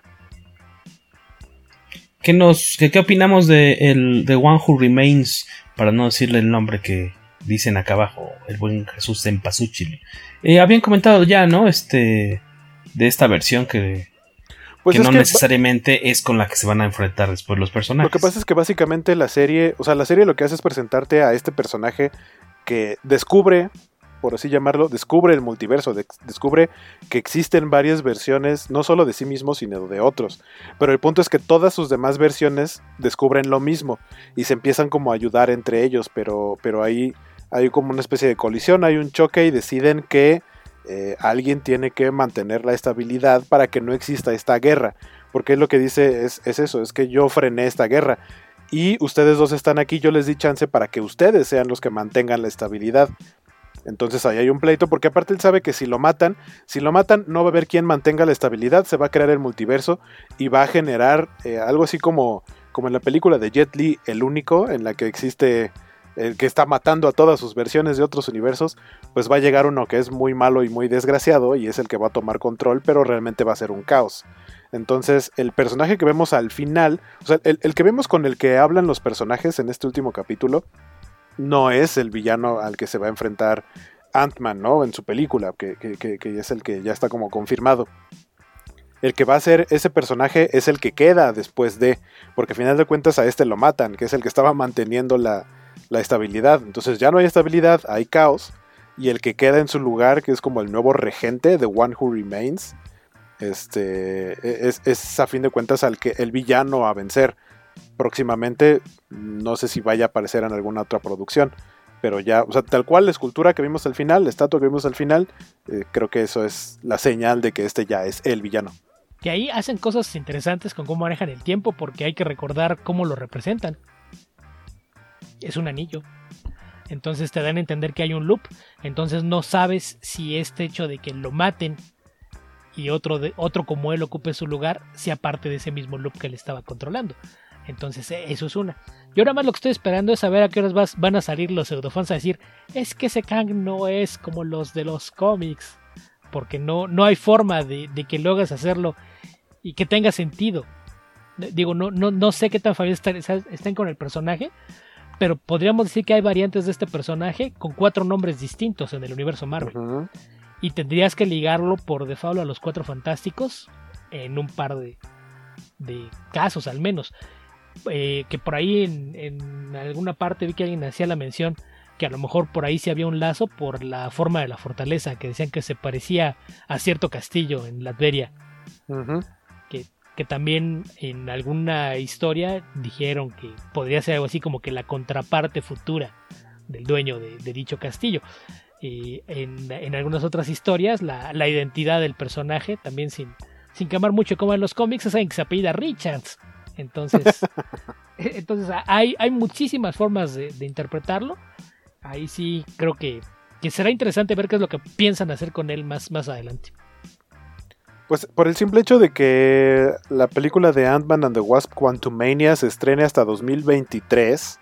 Ahí ya podría creo que es creo que es bastante tiempo como para finalmente en esa película presentar a los Cuatro Fantásticos. No lo veo nada descabellado. Sí, podría ser. Y algo, algo que me gustó mucho de esta serie, digo, aparte de que ya mencionamos que a mí se me hizo muy como, como el mood de Doctor Who, también eh, estas metáforas que de pronto utilizan como a historias que podrían parecer para niños, que este, hay dos. Una es la estructura del mago de Oz, de que todo el tiempo te están presentando que, existen tres eh, personajes que son como los dioses que cuidan, no me acuerdo cómo les llaman, los guardianes del tiempo, una cosa así, eh, que se supone los timekeepers, que se supone que son los que mantienen la estabilidad en el tiempo, que a fin de cuentas no existen. Cuando van a buscarlos, les cortan la cabeza a uno y resulta que eran pues unos como robots ahí, yo así de, eso es como en el mago de Oz. Y a fin de cuentas terminas viendo a este personaje que funciona como el mago de Oz. Y la otra referencia que me gustó, eso es más como un guiño que a mí me gusta pensar así, es que cuando vemos que aparecen la mayoría de las variantes de Loki, este, aparece el Loki presidente, que para mí fue el, el Ralph Boner de esta serie, porque ese sale desde los primeros trailers y era como de, ah, es la versión del Loki presidente de los cómics. Y sale en una escena y básicamente entra en una pelea y se acabó. Es un chiste, no es nada relevante, pero en su escena eh, vemos que una de las variantes de Loki es un caimán, un, alligator. Y, como empieza a ver ahí un pleito, el alligator se le, se le lanza y le arranca la mano y yo, ah, como el capitán Garfio. Eh, y digo, si ya hicieron que Ultron fuera como Pinocho, pues que Loki no sea un Capitán Garfio. Pues, no me, no me desagradó ese tipo de guiño. Antes de despedirnos, les recordamos que se suscriban, como dice aquí abajo, a nuestros canales de YouTube y Twitch. Pueden buscarnos como Revista Comicase en Twitch y en YouTube. Y también recordarles que cada semana estamos liberando eh, poderoso podcast Comicase en versión de audio en Spotify, Apple Podcasts y iBox, Google Podcasts y en Anchor. Así de fácil, así pueden seguirnos y tenernos en sus orejotas. Por aquí nos dejan algunas otras dudillas, pero nos estamos ya teniendo que despedir porque al menos de este lado ya son las 12.5, ya es jueves, es momento de ir a hacer la mebe. Hay que descansar. Los ojitos, los ojitos. A cerrar. Exactamente. A mí me toca eh, vacuna mañana, sí, cierto, yo me tengo que... Ah, ¿qué fue? Primera ronda. Sí. Primera ronda. A mí el domingo ya la segunda, amigo. Oye, qué bueno, ¿qué te toca? Este, ¿sabes qué? ¿Qué vacuna es? Es este. La que arrastra. La, que arrastra. No podía ser de otra con Waco. Este, eso dicen las leyendas, eso dicen las leyendas. Este, la AstraZeneca es la única vacuna que se está poniendo ahorita. Para todo el bloque de 40 años. Eh, ah, ok, para la chaviza. Para el bloque de 40 años solamente se le puso Pfizer a Miguel Hidalgo, todos los demás fueron AstraZeneca y a todo el bloque de 30 ah. es AstraZeneca parejo. Órale. Muy bien, ¿a qué hora se le toca? Eh, voy a ir como a las 11 de la mañana. O sea, a la hora que se te antoja. Pues es que originalmente mi cita era a las 5 de la tarde, luego me dijeron que a las 8 de la mañana y yo no voy a ah, estar ahí a las 8 de la mañana. Aparte, eh, me toca igual que mi hermana porque compartimos dirección y apellido, entonces ah, pues, ya mi hermana es a las 11 de la mañana, le dije, nah, pues voy a la hora de tu cita. Pues a las 11 no pasa Aparte, les vale gorro. Ah, no, no dice nada que te toque en un horario. No, no hay forma de que puedan saber que no era tu horario. Pues muy bien, que se lo consientan mucho en su casa, repose eh, hubieras pedido el día, creo que te lo habrían dado ah, en la chamba, pero. Yo ya avisé. Ah, bueno. No, y no solo eso, sino que mis dos jefes recientemente se las pusieron y saben. Saben cómo. O sea, a ellos les fue mal también con la. con la reacción de la vacuna. Entonces. Yo les dije, tengo vacuna. Y fue así como de, ah, ok, está bien.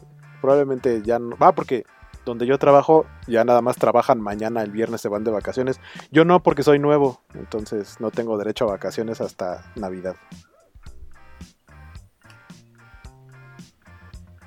¿Qué, Benditos sean los que. ¿Qué, vacuna te tocó? Pfizer, los viejitos de la Miguel Hidalgo nos, nos protegieron con esa vacuna. Muchas gracias. Que aparte de la Pfizer tiene un rango de segunda dosis mucho menor, porque la AstraZeneca, su rango es de 8 a 12 semanas. Entonces, Bastante. me van a vacunar mañana y después ahí nos vemos en una de esas hasta octubre.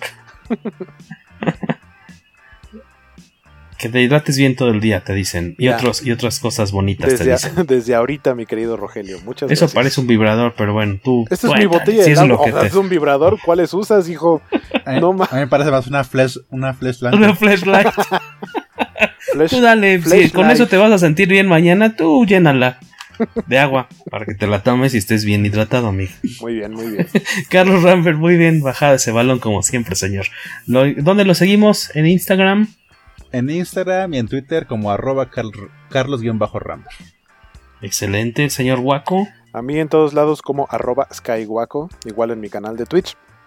Que ya regresé al stream este lunes, pero de acuerdo a las estadísticas de reacción de vacunas, dudo que vaya a tener stream este fin de semana. Entonces probablemente nos vemos hasta el próximo lunes. Eh, pero si no, igual ahí nos estamos leyendo en el Twitter, que es donde más estoy, eh, como Skywaco, y en Instagram también. La mano derecha, mira, a fin de cuentas, la mano derecha la vas a tener bien, así que puedes, este, tienes muchas formas de, puedes tuitear con una mano y otras cosas. Ah, este, dibujar, dibujar. Muy entretenidas. Durante este fin de semana que vas a estar así medio cuchito de un lado, hay una aparición este, especial de Felicia, la gatita maravilla que se está subiendo a donde no debería. Saludos Felicia. No sé qué chingados haces ahí atrás, pero saludos. Yo estoy como el Tobalo en Twitter si quieren ahí cotorrear un ratito. Y les recomiendo mucho que también chequen ahí la hoguera de las necesidades del señor Alberto Calvo, que está acá arriba. Que es una máquina de escribir. Eh, Olivetti. Pero eso, eso no le quita que sea chic.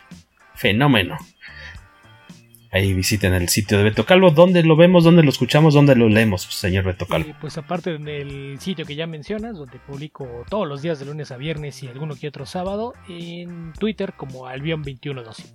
O me pueden escuchar también en el podcast semanal y Comic Verso, dedicado a los cómics y temas relacionados, que está en comicverso.org o en su plataforma de podcast favorito, no nada más el puñado en el que está este. ¿El qué? ¿Puñetas? No, nosotros, nosotros sí estamos en todas. Estamos en Amazon Music, en iHeartRadio, etcétera, etcétera. Aquí en México sí habrá gente que utiliza iHeartRadio, sí es muy popular. Pues, todas las estaciones de Grupo Asir están en iHeartRadio, entonces yo quiero pensar que sea, gente que usa la plataforma. Pues le añadiremos nomás para chingar. ¿Y Amazon no, no piensas ponerte en Amazon? No. no. piensas contribuir a que Jeff Bezos pueda irse al espacio y tal vez no volver? Muy buena idea. Lo vamos a considerar entonces.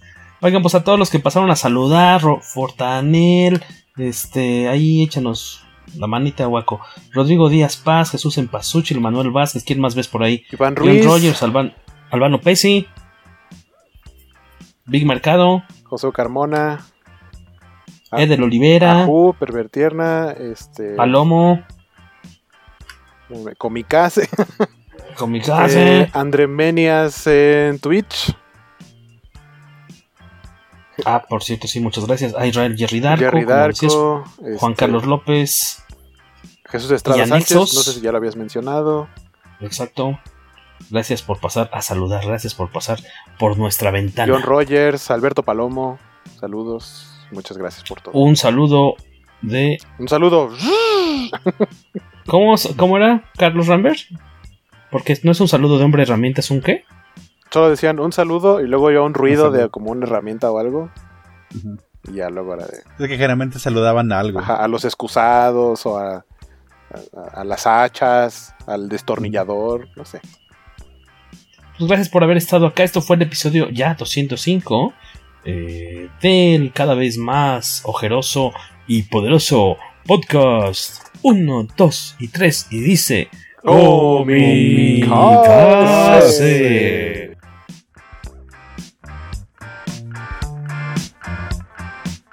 Listo, niños. Uy, mis pompitas, me senté mal.